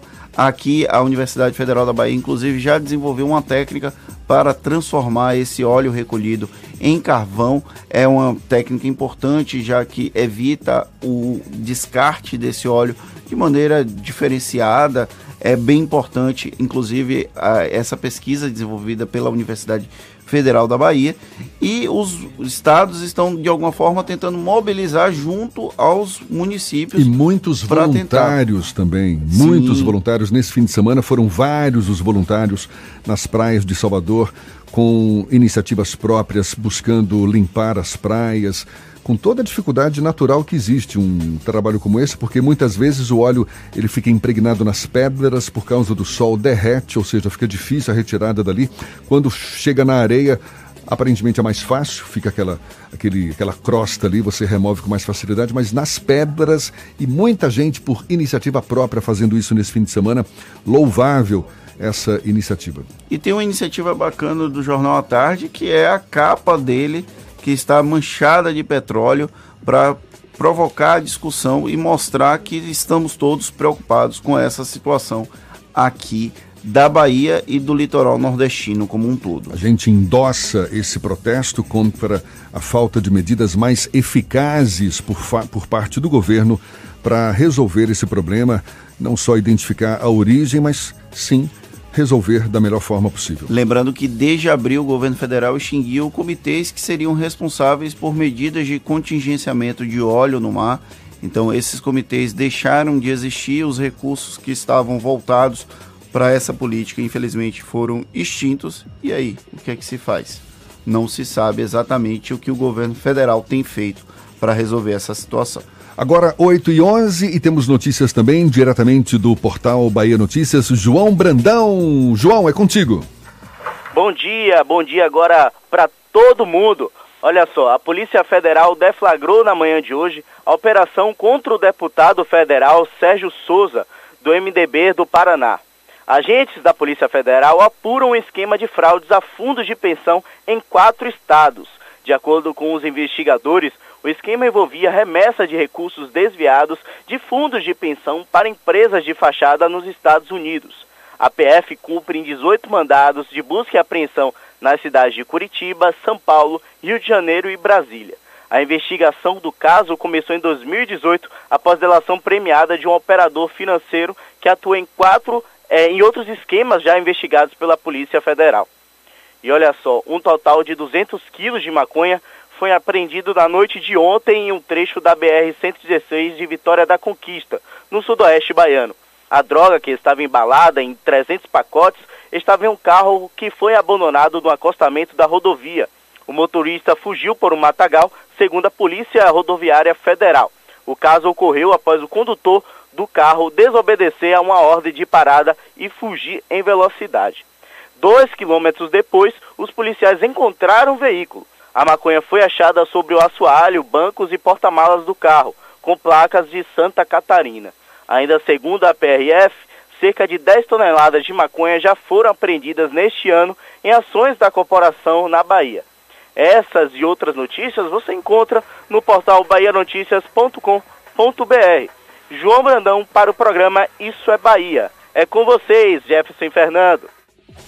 Obrigado, João. Agora, 8 e 14 Olha, daqui a pouco a gente conversa com o Marcelo Gavião, que é superintendente de desenvolvimento do trabalho da Secretaria Estadual do Trabalho, Emprego, Renda e Esporte, sobre um assunto que é desafio para as atuais e futuras gestões municipais, a geração de emprego e renda. Agora, o assunto é outro. A crise no PSL fez com que o presidente Jair Bolsonaro perdesse o apoio da deputada federal baiana Daiane Pimentel e do marido dela, Alberto Pimentel, atual secretário de Trabalho, Esporte e Lazer de Salvador e secretário-geral do PSL na Bahia. O assunto é tema do comentário político de Fernando Duarte. Isso é Bahia. Política. A Tarde FM. Jefferson, desde a última semana a gente fala sobre essa crise no PSL e na Câmara dos Deputados, principalmente. no final de semana, os desdobramentos chegaram à Bahia com os dois no, grandes nomes do bolsonarismo aqui no estado. Eles formalmente não deixaram a base de apoio ao presidente da República, Jair Bolsonaro, mas agora falam em não fazer uma, um apoio cego, uma, uma, um, uma espécie de apoio sem é, ter nenhum tipo de postura crítica eles estão inaugurando o, a base de apoio crítica, que normalmente se fala muito em oposição crítica e agora é uma situação de governo crítica. O, a Daiane Pimentel publicou nas redes sociais, principalmente depois de, do áudio vazado daquela reunião com o delegado Valdir, que a gente até trouxe na semana passada, quando o delegado Valdir falou em implodir o governo a Daiane Pimentel aparece, a voz dela aparece falando que queria dar um abraço imaginário na pessoa que gravou o presidente da República, Jair Bolsonaro. Ou seja, desde a semana passada já havia esse desgaste do grupo político do bolsonarismo aqui da Bahia com o governo federal. Isso não quer dizer que o PSL baiano vai deixar de votar com o governo, porém não vai aceitar todas as imposições de Jair Bolsonaro como se não houvesse nenhum tipo de questionamento, como se fosse, sabe aquelas tartaruguinhas que ficam balançando a cabeça que a gente coloca no carro? É isso que a Daiane Pimentel está dizendo que não vai ser a partir de agora, junto com o secretário, o Alberto Pimentel, ele é secretário aqui da capital baiana. É, inclusive teve uma troca de farpas entre o Eduardo Bolsonaro e a Daiane Pimentel, essa provocação sobre a questão da nova política. O, a Daiane Pimentel fala que Bolsonaro, que o grupo de Bolsonaro se propôs a fazer a nova política, mas efetivamente não fez quando fez essa negociação de cargos no processo para que Eduardo Bolsonaro chegasse à liderança do PSL na Câmara dos Deputados. E aí o Eduardo Bolsonaro rebateu dizendo que a Daiane Pimentel não poderia falar sobre nova política, já que o marido dela, com a base eleitoral de Feira de Santana, veio ser secretário aqui em Salvador, como se o prefeito Assemineto tivesse que gostar do Alberto Pimentel. A gente sabe que foi uma composição política que faz parte do processo político esse tipo de concessão. Não há nada de ilegal. Você pode até questionar a moralidade dessa questão, mas ilegal não é. E agora, é, a melhor expressão que eu achei para essa briga do PSL é fogo no parquinho, porque o jardim de infância do PSL na Câmara dos Deputados está bem problemático. É, haja problema, senhor Fernando. Agora são 8 e 17 a gente falando para toda a Bahia, vamos dar início ao nosso giro pelo interior do estado. Vamos a Jequié, cidade do sol, no sudoeste baiano. Márcio Lima, da 93 FM. Bom dia, Márcio. Bom dia, Jefferson Beltrão. Bom dia, Fernando Duarte, ouvintes da tarde. Programa Isso é Bahia. Começando minha participação com boa notícia. O distrito de Florestal passou a contar com serviço de telefonia móvel com a colocação em operação no dia de ontem da torre de celular. Moradores de pelo menos nove localidades da zona rural passam a ser beneficiados com o equipamento. Semana passada, a Prefeitura inaugurou uma moderna unidade de saúde no local. O prefeito Sérgio anunciou que outros dois distritos, o Itajuru e também Baixão, é, também serão beneficiados com a colocação de torres para o serviço de telefonia móvel. Além do prefeito, secretários municipais, vereador Zé Simões, a solenidade contou com a presença do deputado estadual Euclides Fernandes, principal representante de Jequié na Assembleia Legislativa da Bahia. A Polícia Civil de Jequié deflagrou na semana passada a segunda fase da Operação Skank, em continuidade à repressão do comércio ilícito de entorpecentes de alta qualidade que eram comercializadas na cidade de Jequié e região. Jefferson, as investigações iniciaram em 2017 e nessa nova fase foram cumpridos cinco mandados de busca e apreensão, perdão, cinco mandados de prisão temporária e 14 de mandados de busca e apreensão domiciliar nas cidades de Jequié, Barreiras, Valença, Juazeiro, também na capital do estado, em Salvador e Petrolina, no estado do Pernambuco, além das coordenadorias de Polícia Civil da capital e do interior. A Polícia Rodoviária Federal também participou da operação. Na fase 1 da operação, foram presas outras três pessoas. Na oportunidade, foram apreendidos 3 quilos de maconha skunk, a droga avaliada em 164.150 reais. São essas informações que nós temos para hoje. Eu volto na quarta-feira, direto de Jequié, na Rádio 93 FM, Márcio Lima, para o Isso é Bahia. Forte abraço e uma ótima semana. Maravilha, Márcio, muito obrigado. Boa semana para você também.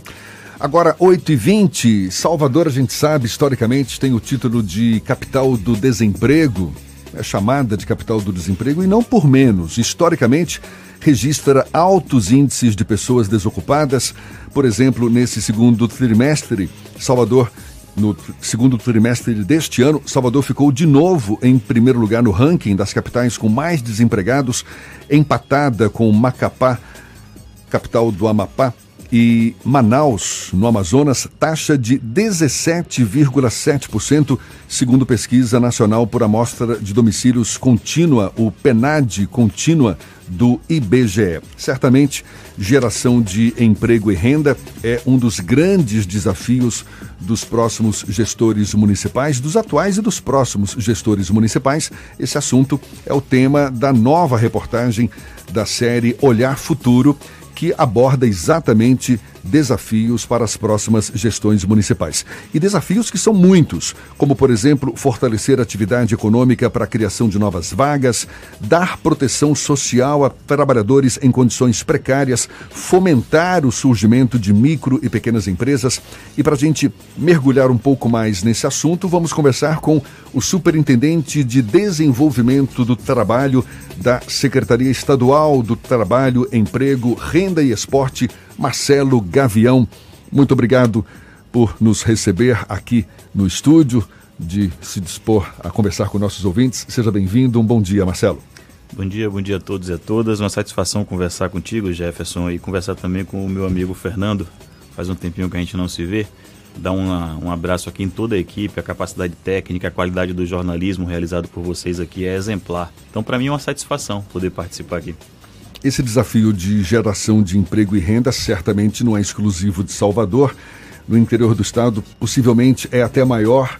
Como é que o governo do estado pode ajudar nesse sentido, Marcelo? Criar condições para que as prefeituras, os próximos gestores municipais tenham melhores condições para a geração de emprego e renda? Olha, a situação, assim, do ponto de vista histórico em Salvador e no conjunto da estado, do estado da Bahia são de números muito difíceis. É, a gente vem aí há um, há um longo tempo ostentando aí a condição de Salvador como capital do desemprego e os números de desemprego na Bahia também muito elevados.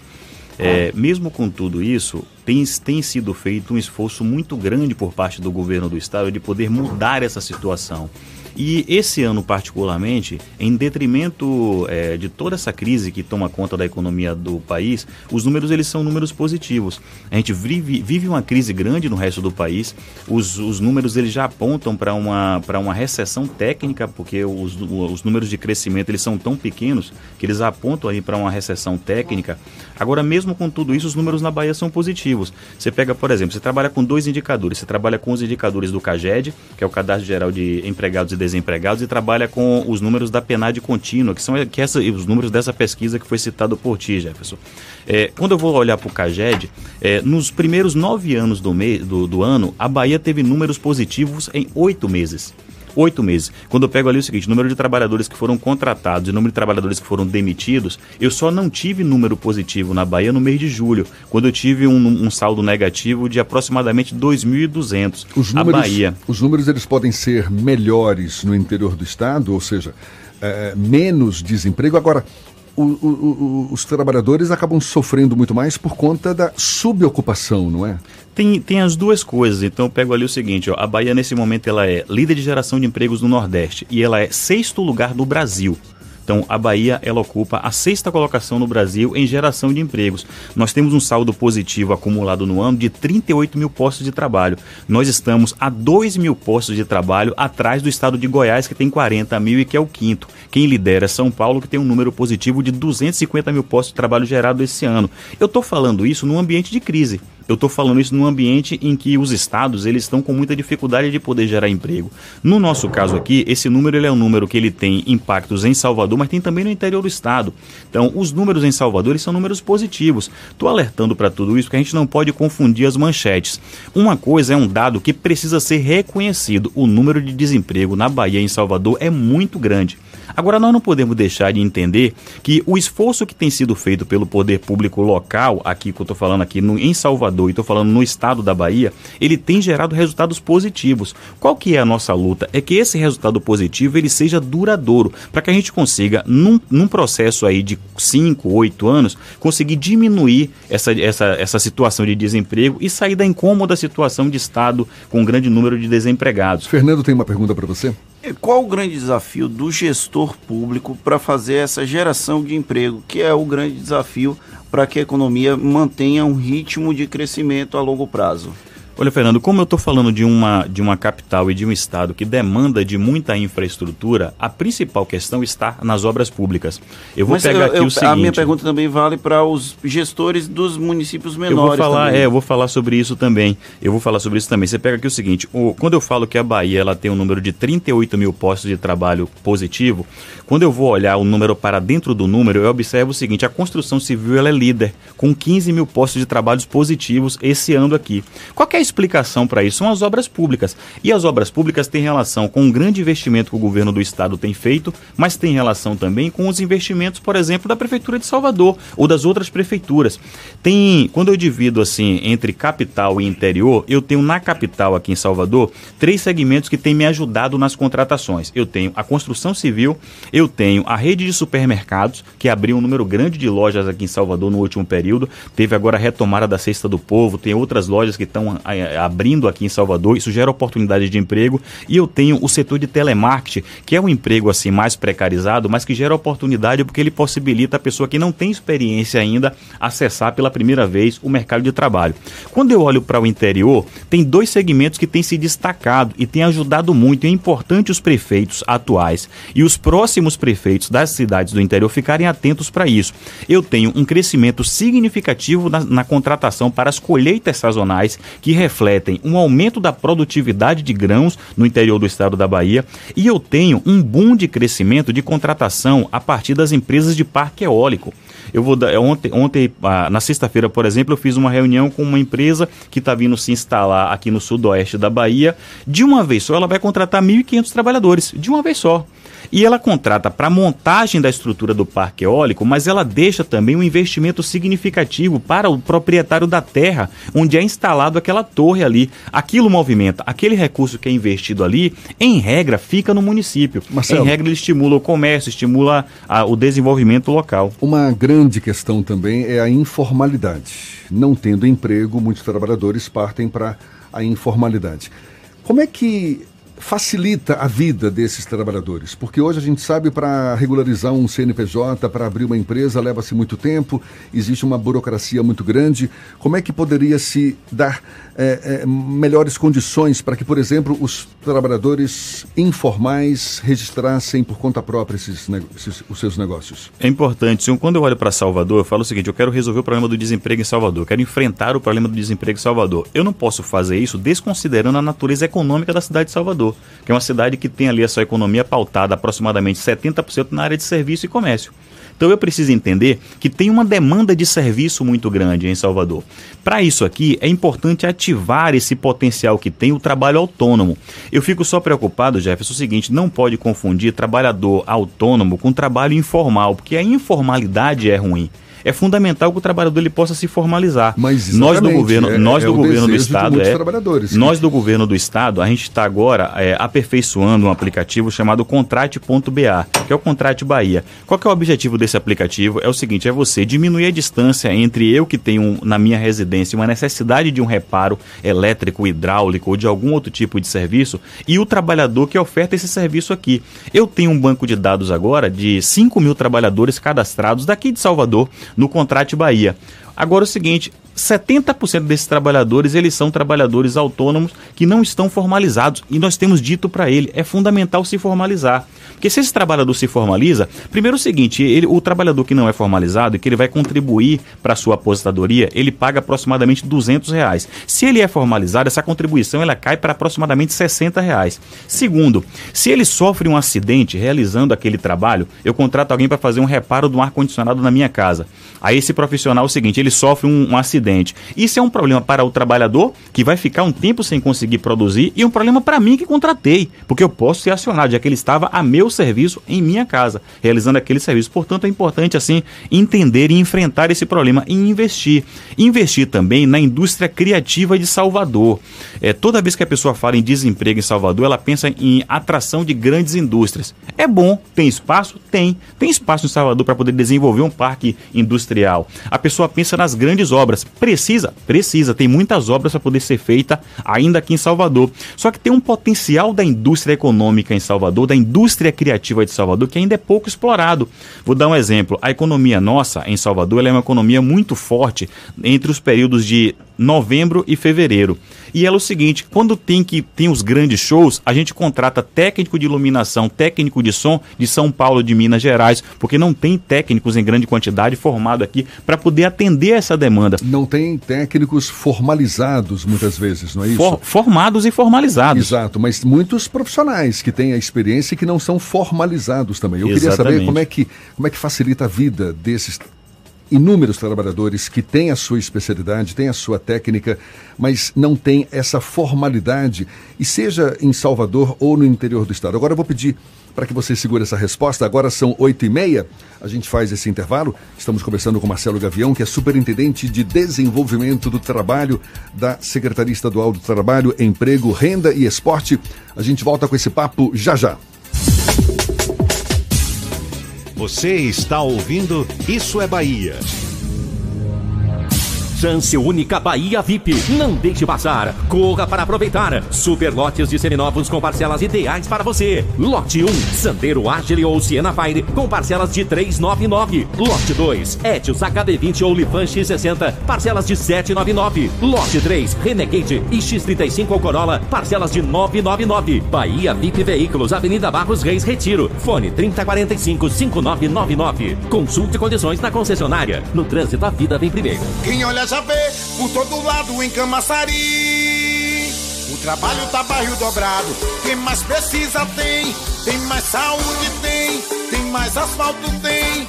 Tem mais creche tem. Olha que tem o gás que tem. Tem o BS tem. Tem novo fartamento tem. Campos e praças tem. Quem mais precisa tem. Bolsa social tem. Tem casa melhor tem. Tem mais cuidado. Prefeitura de Camaçari. No futuro, de quem assistentes virtuais farão as tarefas do dia a dia.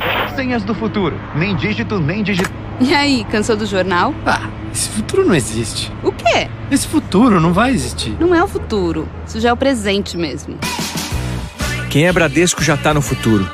Usa o autoatendimento para comprar dólar e euro, deposita dinheiro na conta na hora e ainda deposita cheque direto pelo app. Experimente o futuro com o Bradesco. Rice Restaurante.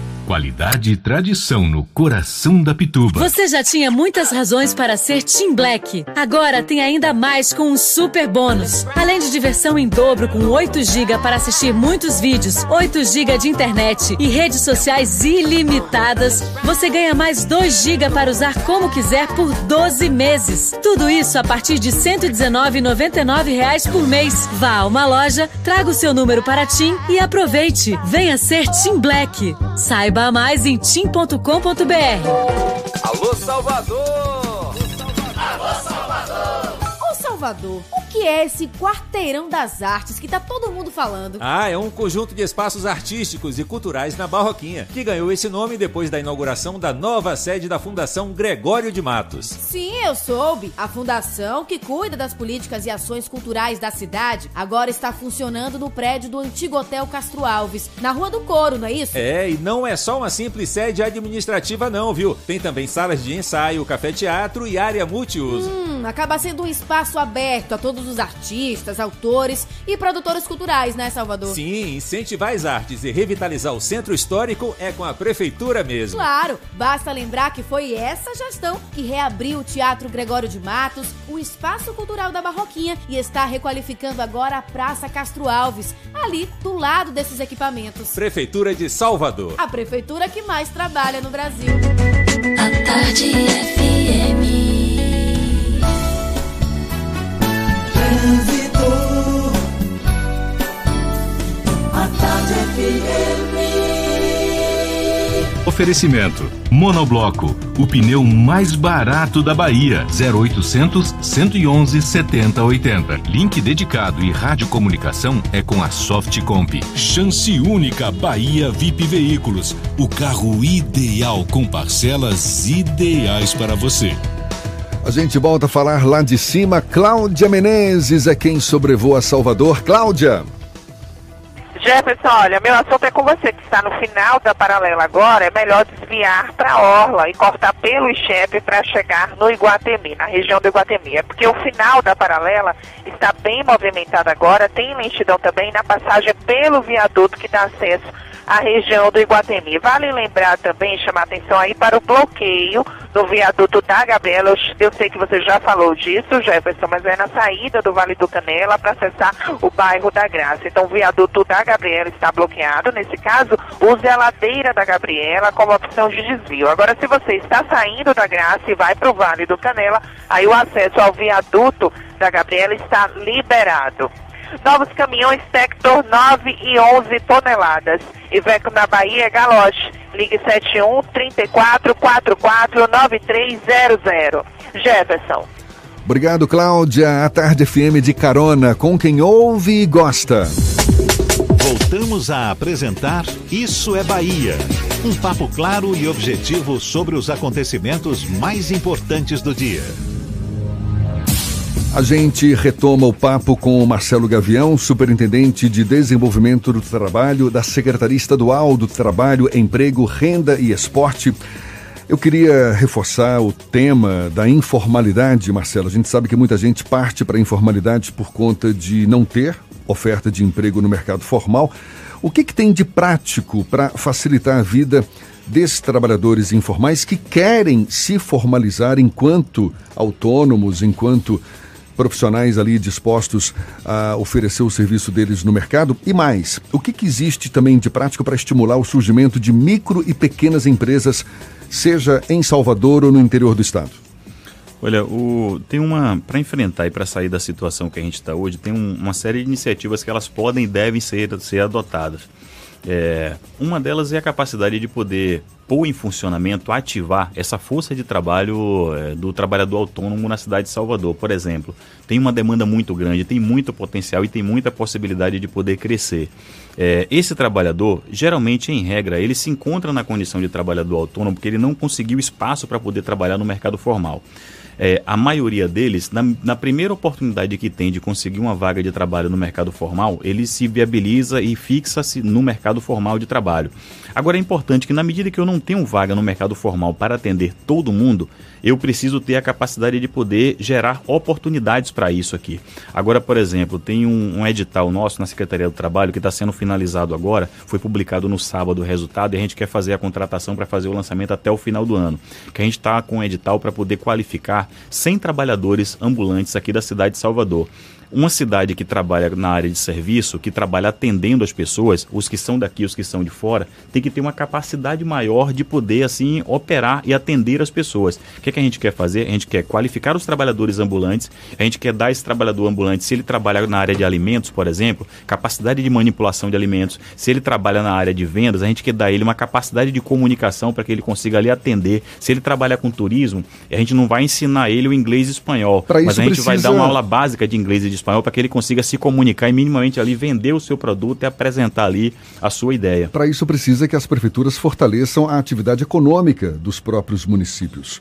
Que tipo de estímulo elas podem receber para que isso ocorra? Que é um exemplo que a gente está trabalhando. A gente vai realizar agora no mês de dezembro um seminário para tratar. Eu vi, tem um apelo muito grande esse negócio da, do ato que tornou Irmã Dulce a santa, e no nosso caso aqui, a primeira santa brasileira. E para felicidade nossa, ela, ela é aqui de Salvador. É, para além do aspecto religioso, tem um aspecto econômico que ainda não foi devidamente pautado e que precisa ser pautado. Tem cidades no mundo que elas vivem do turismo religioso. Então, você tira, você tira a, aquela, aquela catedral de Aparecida da cidade, vai sobrar quase nada na cidade, porque a cidade ela gira em torno daquela catedral. Eu estou falando de uma santa. Eu estou falando de alguém que tem serviços que e, e, uma história que a sociedade do mundo inteiro vai querer conhecer. Como que eu vou receber essa pessoa que vem para cá para poder conhecer a história de Irmã Dulce, seja ela católica ou não, porque assim a, a, a, o que desperta interesse é a história de vida da pessoa. E Irmã Dulce ela tem uma história de vida assim super interessante em vários aspectos. Você olha para aquela região onde está ali o hospital, o, Santo, o Hospital Santo Antônio e uma parcela significativa das obras aqui, não tem um hotel de grande porte naquela região. Você olha o seguinte, para nossa capacidade de poder contar, a gente trabalha muito mal com os símbolos. O Brasil trabalha muito mal com os símbolos, entendeu? Então o que, é que a gente está programando? A gente já está programando realizar um seminário agora para debater o seguinte: impactos na geração de emprego e renda e a capacidade da Bahia de ampliar a atração do turismo religioso para fazer com que isso tenha a capacidade de gerar emprego e renda aqui na cidade de Salvador e, em e no conjunto do estado da Bahia. de atividade econômica, turismo religioso, tudo bem em Salvador, Bom Jesus da Lapa, Mucugê, enfim. Mucugê Mesmo em Simões conta... Filho, com o pessoal aqui de Simões Filho, com uma parte das obras de Irmanduça é em Simões Filho, tem um orfanato grande. Mas eu estava conversando, a eu grande maioria dos com... municípios não tem esse turismo religioso como potencial de atividade econômica. O que, o que fazer para esses municípios, Marcelo? Isso aqui é o seguinte: tem uma. Tem uma uh, o ambiente econômico atrapalha em vários aspectos. Então, eu vou dar um exemplo aqui, tá? A, a, a, a dificuldade que tem se estabelecido entre o governo federal e os governos do Nordeste, e eu estou falando os governos do Nordeste de maneira indistinta. Eu estou falando é, dos governos do Nordeste, eu estou falando dos, dos, governos do Estado e estou falando das prefeituras também. Tem sido uma dificuldade muito grande. Pega Salvador aqui, ó. o prefeito ACM Neto ele é aliado do, do, do presidente Bolsonaro. Mesmo Salvador tendo sido atingida por esse crime ambiental, que tem sido assim, o óleo que tem sido assim captado aqui nas praias de todo o Nordeste aqui de Salvador, a solidariedade do governo federal com relação a um prefeito que é presidente de um partido importante, que é da base dele, é zero. O ministro teve aqui, ficou no helicóptero sequer reuniu com as autoridades aqui, sequer montou força-tarefa, sequer teve capacidade de poder fazer isso.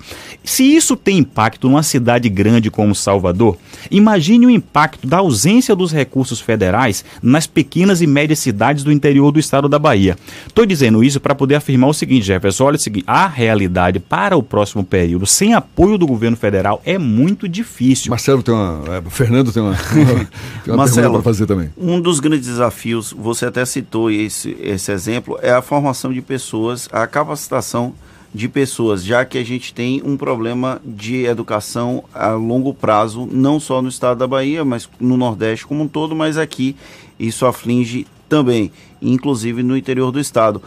É papel do poder público gerar essa capacitação das pessoas? Você acredita que é necessário a intervenção do governo do estado, das prefeituras municipais, para que essa capacitação aconteça e as pessoas possam trabalhar. Porque você citou a questão do parque eólico, que vai contratar mais de mil pessoas numa região aqui da Bahia, mas essas pessoas não têm capacitação para trabalhar no parque eólico.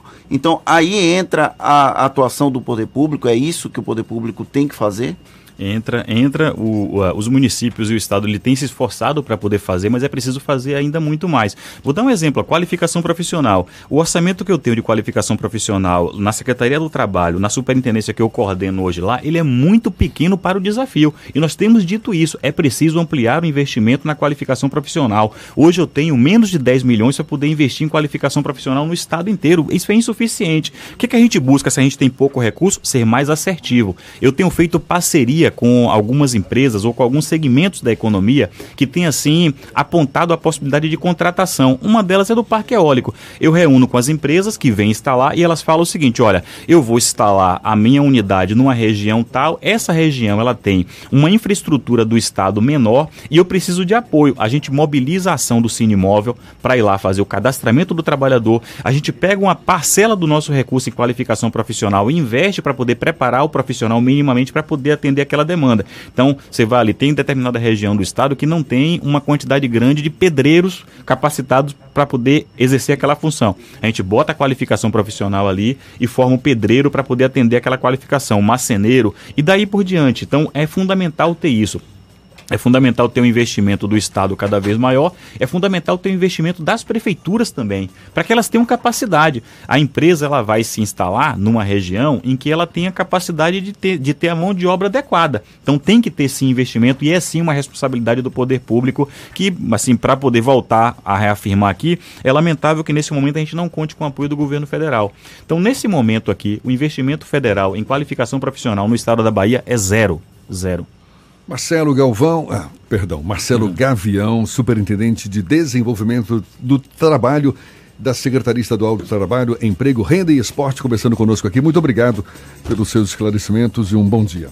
Agradeço a vocês a oportunidade aqui. Vamos aí, continuar trabalhando para poder melhorar a condição de vida do baiano, que é isso, essa é a nossa missão.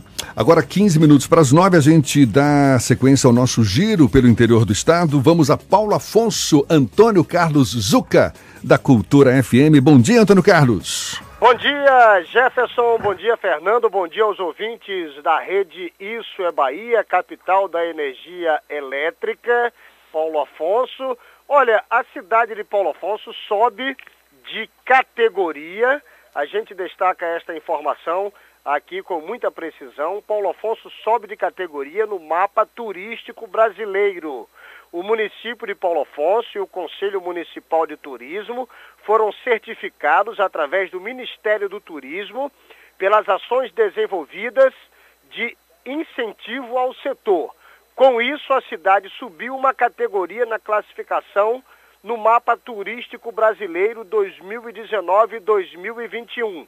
Para fazer parte eh, do documento, o Ministério avalia as potencialidades de cada município, além da geração de emprego e renda. Na Bahia, 133 municípios são turísticos e Paulo Afonso subiu uma categoria e agora, junto com mais 20 cidades, integra o grupo B no mapa. A ação foi divulgada através do programa de regionalização do turismo e agora a gente fica na expectativa de investimentos aqui para a nossa querida capital da energia elétrica. Antônio Carlos Zuca, da Rádio Cultura de Paulo Afonso, para o programa Isso é Bahia. Obrigado, Zuca. Agora, 8h46, a Justiça determinou a indisponibilidade de bens da ex-prefeita de Jequié, Tânia Diniz Correia, até o limite mínimo de 2 milhões de reais, a pedido do Ministério Público do Estado.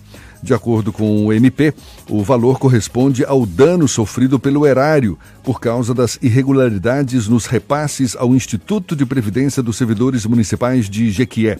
A defesa de Tânia Diniz ainda não se pronunciou oficialmente, Fernando. E a Cefaz, Secretaria da Fazenda do Estado, já notificou em 2019 quase 210 mil motoristas por atraso no pagamento do IPVA, referente aos finais de placa 1 a 8. Para consultar se foi notificado, basta acessar o site do órgão na opção Inspetoria Eletrônica IPVA, Relação de Notificados, e formar o número do Renavan. Quem ainda não fez o pagamento do IPVA está sujeito a receber notificação e multa. Hoje a torcida do Bahia, de olho no jogo de logo mais, vai enfrentar o Ceará. Jogo, eu falei mais cedo que ia ser no, na Arena Fonte Nova, não, é no estádio de Pituaçu. E a novidade em campo vai ser o novo uniforme do Bahia que tem manchas de óleo em protesto contra o vazamento desse óleo todo nas praias da região Nordeste. O lateral Nino Paraíba voltou aos treinos e pode ser uma opção do técnico Roger Machado para o duelo desta segunda-feira, jogo válido pela 27ª rodada da Série A. Se vencer o Ceará, o Bahia, atual oitavo colocado com 41 pontos, pode, pode chegar a subir três posições e chegar ao quinto lugar. E para quem está aqui em Salvador, tem um final de semana, tem uma semana bem agitada, porque 2.500 atletas de várias partes do país participam a partir de hoje dos Jogos Universitários Brasileiros 2019 no Centro Pan-Americano de Judô em Lauro de Freitas. Eu falei Salvador, que loucura. É porque fica ali, o Centro Pan-Americano de Judô fica ali naquela zona cinzenta. É Salvador, é Lauro, ninguém nunca sabe. A competição volta a ser disputada em território baiano depois de cinco décadas. A delegação da Bahia vai ser representada por mais de 170 atletas de 20 instituições de ensino, que disputam a competição até o próximo dia 28 de outubro. São 13 modalidades em disputa, como basquete, futsal, handebol, judô, além da disputa de artigos científicos. Maravilha, agora 8h49, depois de Paulo Afonso, a gente vai agora a Luiz Eduardo Magalhães, extremo oeste da Bahia. J. Alves, da Cidade FM. Bom dia, Jota. Bom dia, Jefferson, Fernando, equipe e ouvintes do Isso é Bahia. A partir de agora destacaremos as principais notícias do Oeste Baiano, diretamente de Luiz Eduardo Magalhães, a capital do agronegócio. Guardas municipais de Luiz Eduardo Magalhães participam de mutirão com psicólogos. A Prefeitura de Luiz Eduardo Magalhães, através de uma parceria entre as Secretarias de Segurança, Ordem Pública e Trânsito e de Saúde, estão realizando atendimentos psicológicos para os 57 agentes da Guarda Civil Municipal. O objetivo é manter a preparação dos servidores para a rotina diária que envolve desde o relacionamento com o público até a atuação em situações de estresse. O procedimento é necessário, uma vez que esses profissionais passam por uma alta pressão psicológica em sua rotina de trabalho. O processo de recadastramento biométrico continua em Luiz Eduardo Magalhães. O cartório eleitoral de Luiz Eduardo Magalhães continua realizando o recadastramento biométrico dos eleitores. De acordo com a Justiça Eleitoral, cerca de 13 mil eleitores ainda precisam realizar o procedimento para não terem os títulos cancelados. O eleitor pode agendar o atendimento através do site agendamento.tre-ba.jus.br ou do telefone 0800 071 6505. A ligação é gratuita. Ou ainda através do WhatsApp 71 3373 7223. A biometria em Luiz Eduardo Magalhães é obrigatória. E por aqui encerro minha participação, desejando a todos uma ótima segunda-feira e uma excelente semana. Até mais. Muito obrigado. Agora 8h51 e tem correção, não tem, Fernando? Ouvinte, isso, o nosso ouvinte Leonardo Vinhas avisou aqui pra gente que tem jogos do Jubes também em Salvador, não é só no Centro Pan-Americano de Judô em Lauro de Freitas. Então a minha informação estava correta no princípio. A gente tem jogos em Salvador. Estava correta, mas você falou Freitas. sem saber. Ah, É. Peraí, peraí. Deu certo, pelo menos. Olha, as instituições federais da Bahia vão continuar com as medidas de economia, mesmo com a liberação integral do valor que estava bloqueado pelo Ministério da Educação.